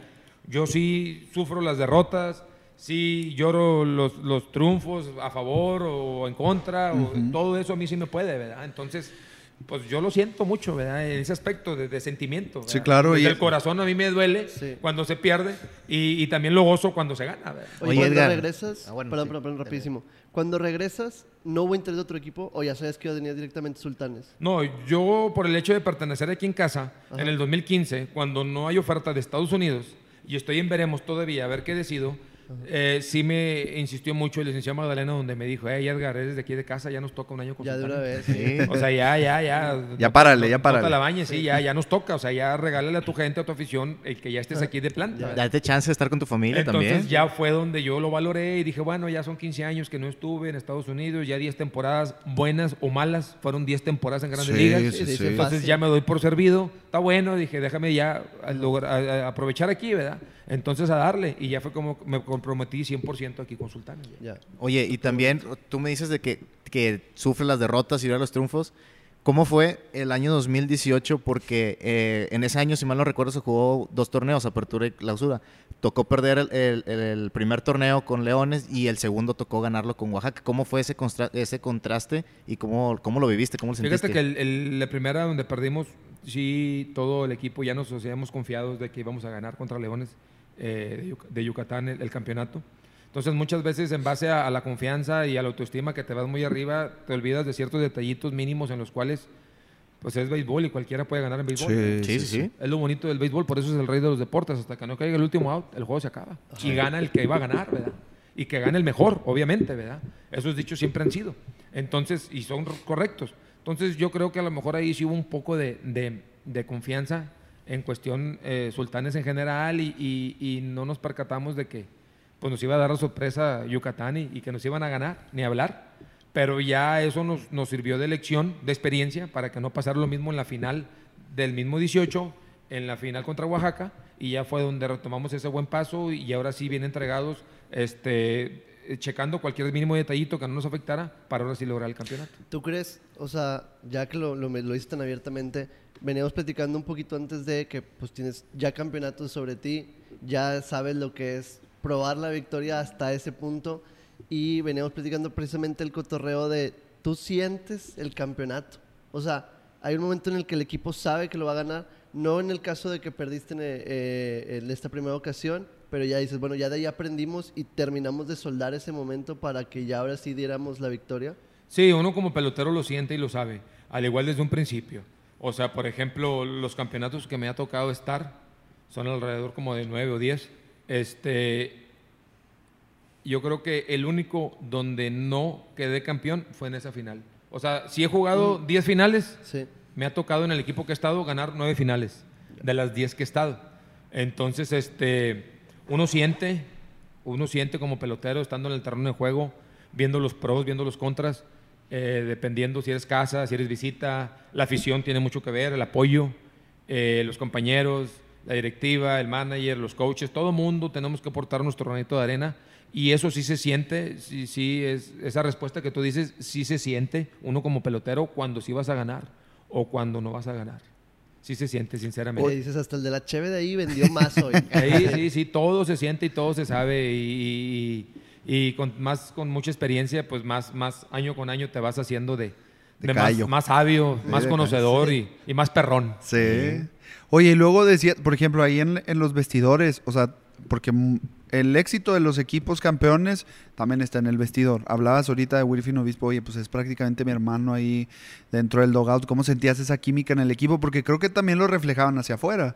O sea, el equipo parecía estar conectado, parecía estar metido en el encuentro. ¿Tú cómo lo sentías estando ahí adentro, pues? No, siempre ha habido muy buena unión, muy buena hermandad entre todos, todos nos respetamos, cada pelotero, cada quien sabemos eh, quiénes somos, lo que hemos hecho, lo que somos capaces de hacer, entonces confiamos en nosotros mismos de que, de que sí vamos a salir adelante en ese tipo de casos, pero, pero lo principal sí en un equipo, sea el equipo que sea, eh, la unión del equipo es lo que hace a los equipos ganadores. Sí, Eh, una experiencia o un ejemplo, no te vayas tan lejos, este invierno pasado con Sultanes de Monterrey. Sí. Sí. Eh, que llegó de gerente el Chinito Valdés a principio de temporada, no daban un peso por el equipo. Sí, sí, sí. Nos, nos catalogaban como último lugar.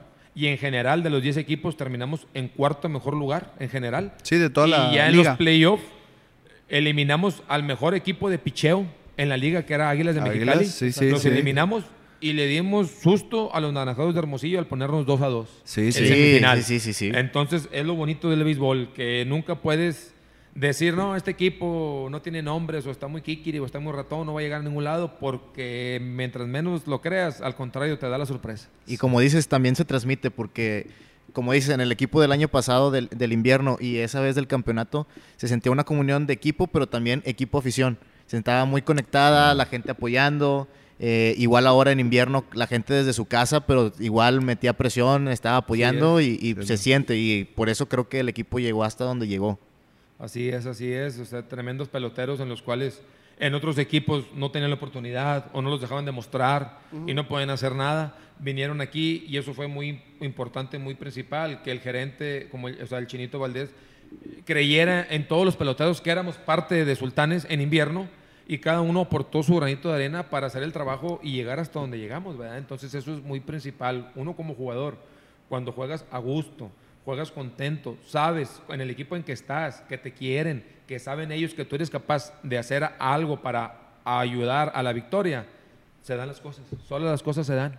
Y, y se dan las victorias y es como, como salen adelante las cosas y el equipo gana juegos y así es como Sultanes este invierno lo demostró. Y eso que dices es clave porque eh, muchas veces no se da la generación de peloteros como todos, como todos quisieran, de que quisiéramos que estén en grandes ligas, pero es precisamente porque falta eso, la oportunidad de que alguien llegue y le dé la confianza, como pasó con, con como dices, con estos peloteros que muchas veces no, no reciben la oportunidad. Exacto, exacto, y no por porque sean malitos o porque esto, porque no, no den el ancho, no, Sí. simplemente porque en otros equipos donde están, pues ya hay caballos que no los puedes mover, no los puedes tumbar. Y el Pacífico, desafortunadamente, es, es la mejor liga de México, obviamente. ¿Por qué? Porque son dos meses y medio más el mes de playoff y son 10 equipos. Y en el verano ahorita son 18 equipos. Entonces, metes a los mejores peloteros de 18 equipos en 10, más los que vienen de Estados Unidos.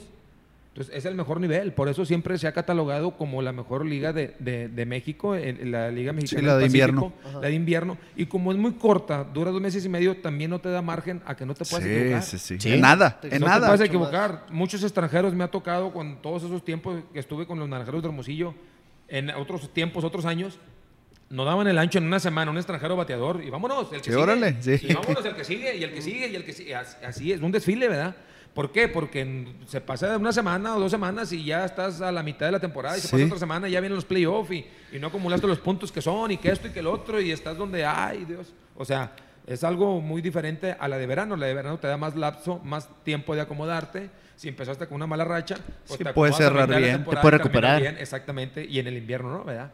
Sin quitarle el mérito a la tremenda liga que es del verano, que también es súper es, súper fuerte.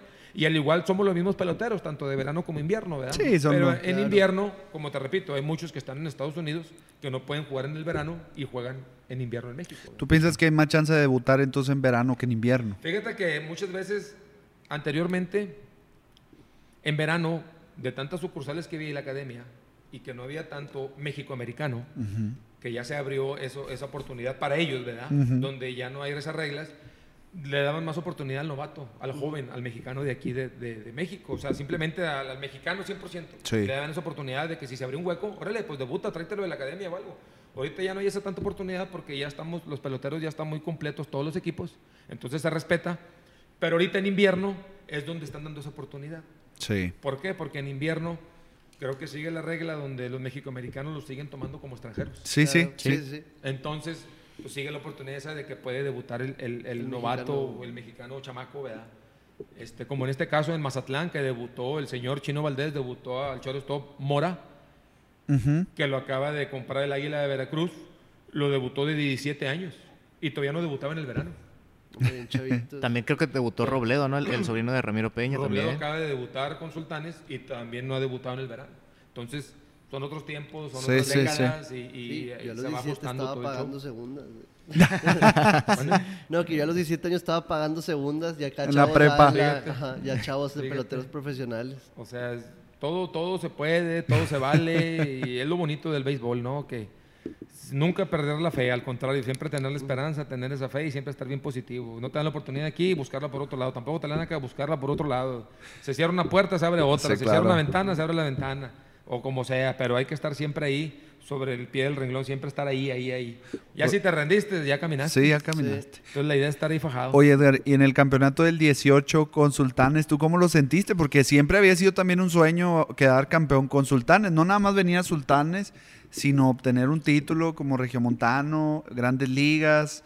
¿Cómo lo viste con tu familia, con, con, pues, pues con tu gente, pues? Pues lo gocé como no tienes una idea, ahí aventándole cerveza a todo mundo y al caracol, aventándole de todo a todo mundo gozando y, y riéndome con ellos y llorando y no, no, no, no. Una alegría enorme, hasta la gorra aventé y el jersey, no me acuerdo qué más aventé, aventé a todo, a, a todo mundo ahí, pero, pero sí fue algo muy, muy bonito, algo, algo único, se podría decir. Aparte que ya le tocaba a Monterrey después del 2007, ya Sí, eran ya. 11 años Sí, sin un título, Bastante. en el cual ya merito y ya merito y ya merito y... Tuviste Y que ya, llegar ya- tú. ya urgía, no, no, al contrario, o sea, pues yo llegué desde el 15, ¿verdad?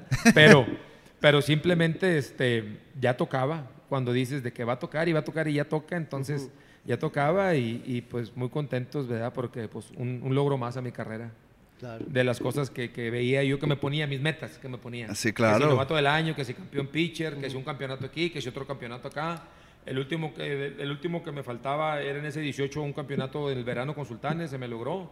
y luego fui al invierno y me faltaba un guante de oro y me Y tocó también, ganarlo, ¿verdad? sí, me tocó ganarlo con Culiacán en el Pacífico, el guante de oro, entonces ¿qué te podría decir? Ya gracias a Dios tantos logros, tantas metas, tantos sueños hechos realidad, una chulada, ¿no? Una Oye, una Y aún así el hambre no se te quita. no, no, no, no, más, como te digo, yo quiero, yo quiero seguir pichando más años. Este, el buen amigo, el rey Arturo González, me dijo, mira Edgar, el año pasado, todavía antes de la pandemia, dos que tres reporteros ahí me preguntaban, oye, estaba el rey a un lado y me preguntaban, oye Edgar, yo tenía 36 años.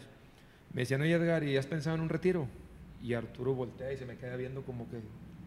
Y ya le dije, no, pues todavía no, todavía me siento bien perro. Sí, ah, claro. no, pues está bueno. Y cuando terminé de contestar, me viene Arturo y me dice, oye, ¿por qué te estás preguntando eso si estás más fuerte que la fregada? Me dice, si estás bien perro todavía. Me dijo, yo hasta los 40 me fui año con año. Yo hasta los 40 pensé en un retiro, pero no me retiré. Yo me fui año con año a como me fuera sintiendo. Sí, y sí, hasta sí. los 47, me dice. Tú tienes 36. No, dice, todavía te, faltan nueve. 11 años, me Sí. dice. Todavía te faltan 11 años para que me iguales y a lo mejor más que yo, me dice, porque tú estás más perro que yo, me dice el rey. Le dije, no, que va, tú eres la leyenda, papá, tú eres el rey. No hay otro rey, le dije, tú eres el rey aquí. Entonces, mis respetos. Entonces, este, yo ahorita sí estoy ando en muy óptimas condiciones a favor en ese aspecto, ¿verdad? Como le repito, voy, lo sigo gozando el béisbol, lo sigo queriendo, lo sigo amando, me sigue divirtiendo, me sigue gustando, entonces voy con la idea al 100 de, de entregarme más que nunca y, y fajarme y juego con juego y apoyar al equipo en el que esté, en este caso ahora va a ser el, el Águila de Veracruz, apoyarlos y estar ahí y a los chamacos también apo- apoyarlos y tratar de ser eh, un líder ahí en el equipo para, para que se, se- se lleven bien las cosas, ¿no? Sí. Y, y yo en lo personal voy con esa actitud, o sea, de, de levantarme desde las 5 o 6 de la mañana y vámonos al malecón a correr una hora y vámonos a entrenar con, con el águila otra vez y luego ya en la tarde noche, porque vamos a tener casi dos meses de entrenamientos. Sí. La temporada empieza hasta el 21 de mayo. De mayo. Sí. Entonces llegamos ahí, la Diablos. práctica del águila creo que es el día primero de abril. Sí. Entonces todo abril más 20 días de mayo es un mes y 20 días en los cuales yo voy a andar ahí como perro, bien perrón, o sea, mañana, tarde, noche y, y que apoyarme yo mismo en, en dar mejores resultados año con año, ¿verdad? No, no simplemente estancarme ahí o hacerme Sí, sí, el sí. que ya por cumplir. Yo mi meta siempre es mejorar y mejorar y mejorar y mejorar. Obviamente, como le repito, no soy, no soy perfecto, soy humano. A veces que puedo perder, pero la idea en un pitcher abridor es la consistencia. Sí. Macanean un juego, bueno, vienes tres, cuatro juegos, buenos, perro. Y la mentalidad Y luego te también. vuelven a macanear, ah, no pasa nada, otra vez, positivo, otros tres, cuatro, cinco juegos buenos. Entonces, esa es la idea, ¿verdad? Hay mucha gente que a lo mejor los dos, tres que me han macaneado es la que ha visto nada más la gente. Dice, no, pues este Sí, sí, sirve, sí, sí, sí, sí. Pero pues no vieron los otros perros, los otros cuatro juegos Los perros. cuatro ¿verdad? juegos, Entre sí. medio de cada juego, ¿verdad? Oye, ¿y Parte del a- show. ¿Vas a estar jugando nada más verano ahora o también verano En invierno, Invierno yo está con sultanes Yo sigo sultán en invierno. Está esa que te queda. Entonces, En sí, sí, invierno no, no, no. O sultán, sea, yo sigo siendo sultán, ¿verdad? Todavía. No, pero o sea, el, Entonces, el campeonato con sultanes en invierno. esa- Ah, hagamos changuitos, Sí, ¿verdad? sí, sí. Acuérdense que el primer año de Sultanes era clasificar a playoff. Sí, Exacto. clasificamos, nos eliminaron. Ajá. El siguiente año era clasificar y llegar más lejos. Sí, claro. Clasificamos y llegamos más lejos a semifinal. Sí, Entonces, sí, se sí. supone Toca la que final. toca la final. esperemos. Uy, ojalá Vamos por todas que las sí. canicas con eso. ¿eh? Exactamente. Se está Oye, armando muy bien el equipo con los cambios que han Sí, hecho. sí, sí. Sí. Ahora con Urrutia que viene en primera, Figueroa en el center. Se está armando muy bueno el equipo en invierno, así que... eh, Cuidado. Sí, out. Oye, Edgar, y te voy a hacer esta pregunta, pero estoy eh, pensando en, en 10, 11 años. ¿Tú te ves como manager de un equipo profesional? Fíjate que sí, fíjate que sí, lo he checado con muchos compañeros del equipo en cuestiones, situaciones que se han presentado en cada juego, que estamos viendo, "Oye, va a pasar esto, o va a pasar la otra, o yo haría esto, yo haría lo otro, y se hacen las cosas y funcionan. Entonces la raza Lolo me dice, eh, cabrón, pues ya este manager. No, espérate, relax, todavía, todavía ando- Ah, me quedan 10 Sí, sí, años. no, no tantos, ponle cinco. Ponle cinco. Y de ahí me voy como el rey, uno por uno. Estamos hablando que este año es el primero, si lo contamos a cinco, es el de 38, 39, 40, 41, 42. Ya de ahí, depende físicamente cómo me sienta y el brazo que tan perro siga, ya me voy año por año. Pero la idea son cinco añitos, primero Dios. Entonces, Excelente. vamos con todo, ¿verdad? Para que sepan, ¿verdad? Y, y cerro y los, los, los- Viejos los cerros. Viejos los cerros. Y todavía le salen árboles. Sí, imagínate, entonces estamos perros. reverdece.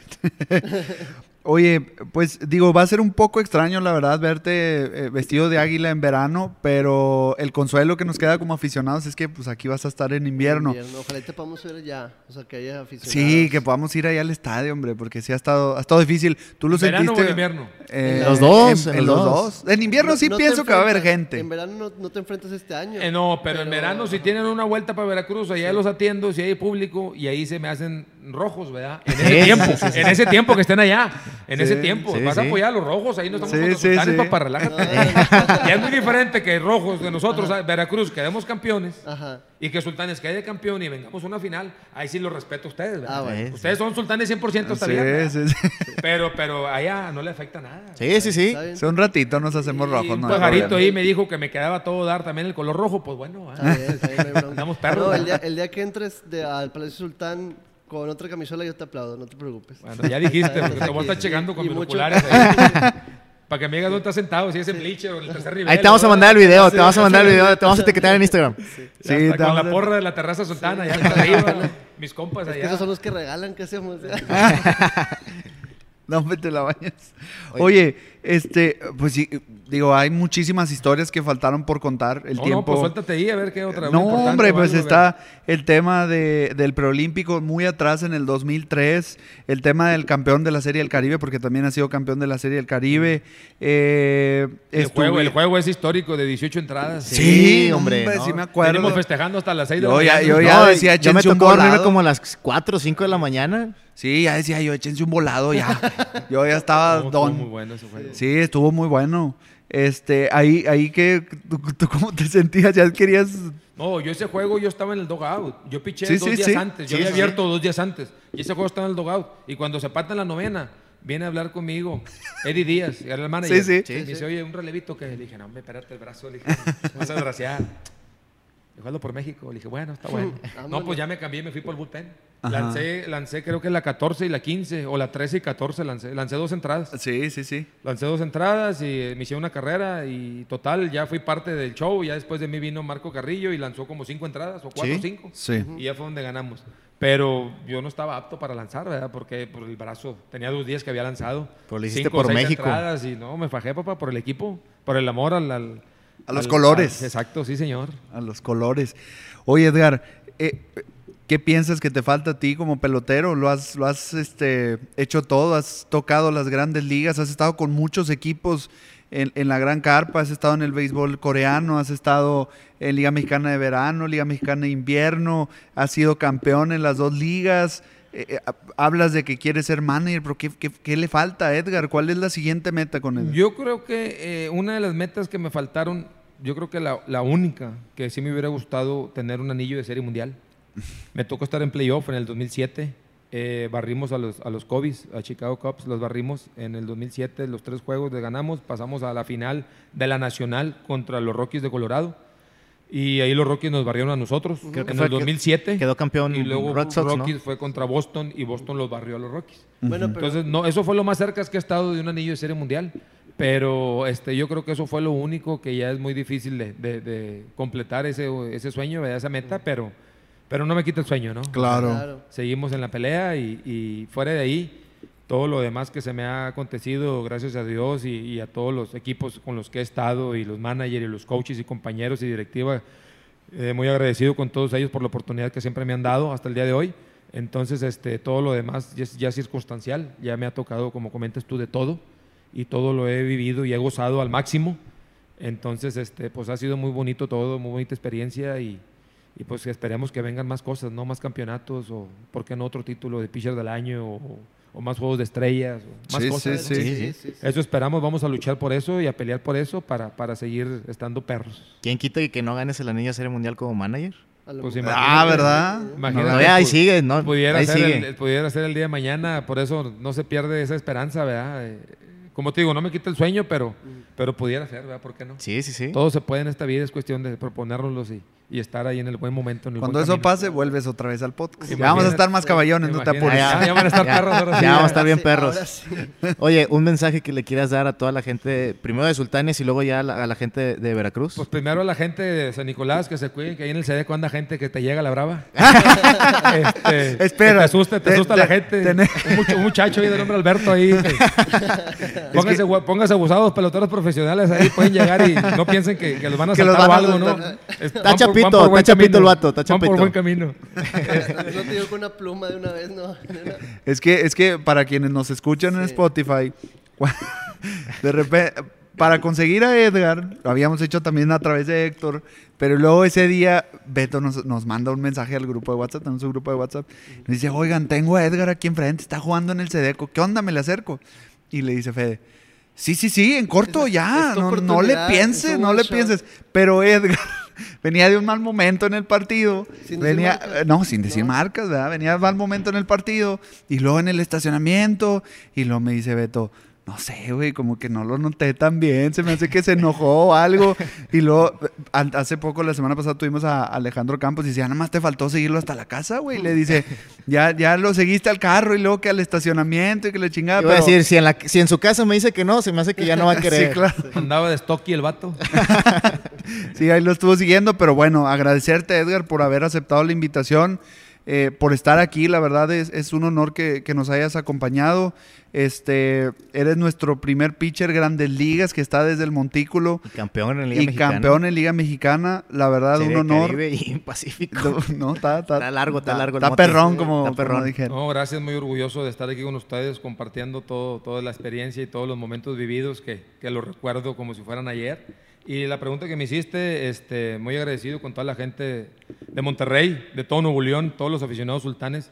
Eh, esperemos que el día de mañana eh, pudiera regresar en verano para, para un retiro como pitcher activo todavía, o por qué no como manager o coach del, del plantel de, de Sultanes de Monterrey, del equipo de mis amores. Y si no, no hay problema, no pasa nada. Este, sigo activo en el invierno con Sultanes de Monterrey, aquí con toda mi gente aquí de, de, de Monterrey. Como les repito, yo soy de San Nicolás, egresado de la Liga Pequeña de Las Puentes, de Liga Pequeña de Cuauhtémoc. Entonces, este, muy contento de, de seguir aquí en Monterrey en el invierno. Ahora en el verano me toca una nueva etapa con el equipo nuevo que acaba de entrar, que acaba de incorporarse nuevamente, ya estaba de hace muchos años de Sí. trayectoria, una tremenda trayectoria, el, el equipo de los Rojos Del de- Águila. del Águila. Entonces, este, muy agradecido también por creer en mí, los Rojos del Águila, el, el que me hayan llevado para allá a aportar mi granito de arena y tratar de hacer bien las cosas como siempre, bien positivo en, en que van a hacer bien.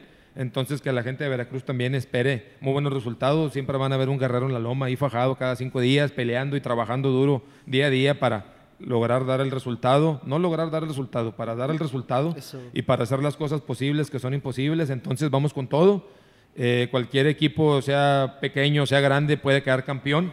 Solo se, se ocupa que tengan el guante en la mano, el bate en las manos para, y la pelota para poder hacer un campeonato cualquier equipo. Entonces, crean, crean a la afición de- de- del Águila de Veracruz, que crean en nosotros y vamos a, a lograr cosas grandes. Si no es este año, es los años que vienen. Y muy agradecido con toda la afición y con ustedes principalmente, el que me hayan invitado aquí, Beto, Fede, Luis, mi compadre Héctor también, que está perrón. sí. Este, arriba de la unidad modelo. Arriba. Mis saludos, mis saludos al señor Domingo Padilla, tremendo patrocinador, apoyador siempre en el, en el béisbol aquí en Nuevo León. Entonces, este, muchas gracias con- por toda la gente y a, a mi familia, ¿verdad? más que todo el agradecerle que sin ellos no, no pudiera estar donde estoy ahorita, a toda mi familia en general, a mi esposa y, y gracias por todo el apoyo que siempre me han dado. Excelente, Beto. ¿Algo que quieras agregar? Que ya no te voy a madrear en- después de los juegos, no te apures. No, ya, ya, ya, ya para la siguiente ya llevo un cuchillo, voy preparado. No, le digo, de un zape ya me tumbas, no hay pedo. No, pues muchas gracias, Edgar. Eh, feliz de, de contar con tu presencia. Eh, estamos muy agradecidos. Eh, una gran trayectoria que has tenido Liga Mexicana, en Series del Caribe, Liga del Pacífico, en grandes ligas y hasta en clásicos mundiales, que parte de historia en, en juegos históricos. Y pues nada, muy agradecidos y que gracias por venir y hacer este, este programa muy perrón. No te hagas que falta la cena. Ah. gracias. Ahorita nos ponemos de acuerdo, no te apures. ¿Tú se ponen de acuerdo o nos ponemos de Nos acuerdo? ponemos de acuerdo. O sea, Todo- todos, todo- ustedes también de- van a poner. Todo le tienen que poner a la bola. Que- porque- Ahorita pasamos la gorrita. Pues sí, hay que pagarle al el gallo, ¿no? Al caballo. al No, caballo. no, no se crean, no se crean. No, no, Fanáticos no se crean, afición no se crean. No, pues primero que nada, agradecerte, agradecerte bastante. Segundo, encontré ahí el, la foto que nos manda. Ahí está parado Edgar González. Y Ah, sí. Te encerró en un circulito y todo. No, no, No. lo podemos poner. A lo Ahorita te mejor lo enseño. En el capítulo la, la montamos, no hay pro- no hay Sí, en el problema. capítulo ya la montamos. Pero sí, sí fue una odisea, fue un one shot. Agradecemos bastante que a uno de esos modos nos hayas acompañado. Te la estés pasando también. No, hablo por todos mis compañeros. Te veíamos muy dominante, muy perrón. Este, agradecemos un chorro que, que ese mensaje tanto a los jóvenes como a los que nos escuchan, como a toda la familia de, de Nuevo León y, de, y amantes del béisbol.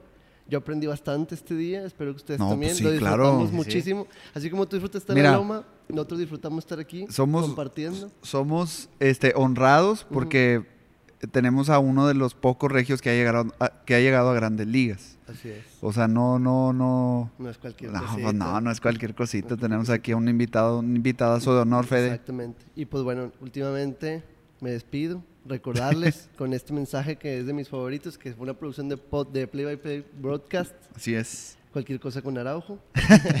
y pues nada, muchísimas gracias nuevamente. Bueno, pues no, igual agradecerles que nos sigan en redes sociales. Este eh, capítulo va a estar en Spotify, en Facebook, en Twitter, para que nos sigan. Eh, pronto tendremos sorpresas de quién va a ser el episodio número 9. Eh, por ahí síganos en redes sociales. Todavía no, te sí, todavía no, te sí, no, jamás, cállate. jamás. Me comprometo con ustedes al volver de allá de Veracruz, eh, regresar al programa. Ya dijo. Órale, Ya ya, está, dijo. está ya firmado. firmado. Pásale, pásale servilleta. Nos vemos en invierno. Avisado. Órale, Ya ya, señor. quedó. Muchísimas gracias. quedó. Este, Edgar, algo con lo que quieras cerrar. No, como le repetí ahorita mismo, ¿verdad? O sea, el béisbol es lo máximo. Ahí en casa, a todos los niños, prospectos, jóvenes, este, pues algo muy bonito que, que abre muchas puertas, abre muchos caminos, conocen a mucha gente, eh, le sigue dando muy buena disciplina, muy buena satisfacción, simplemente haciendo las cosas bien, con disciplina, con sacrificio, con humildad ante todo. Y todo se puede lograr en esta vida, entonces este, sigan practicando deporte, cualquier deporte que sea, pero ojalá que sea el más el béisbol, que es el rey de los deportes. Y así como yo llegué, ustedes también pueden llegar y ser mejores que yo en grandes ligas y en todos lados. Entonces, se vale soñar, sí se puede, si cumplen con sus objetivos y, que sigan adelante. Y siempre seguiremos a la orden cualquier cosa. Donde me vean, salúdenme y convivimos y, y lo que sea, estamos, estamos al pendiente de la orden. Saludos a todos. Excelente, Edgar. Pues repito, agradecerles que nos sigan en redes sociales, arroba el Montículo P, Twitter, Facebook, Instagram, YouTube y, Y Spotify. y Spotify, Spotify. sí, que escuchen este capítulo, compartirlo, déjenos sus comentarios, buenos, malos, lo que sea, es bienvenido. Y pues nos vemos en la próxima. Muchas gracias. Eh, hasta el otro viernes. Nos vemos. Nos vemos, saludos, saludos, saludos.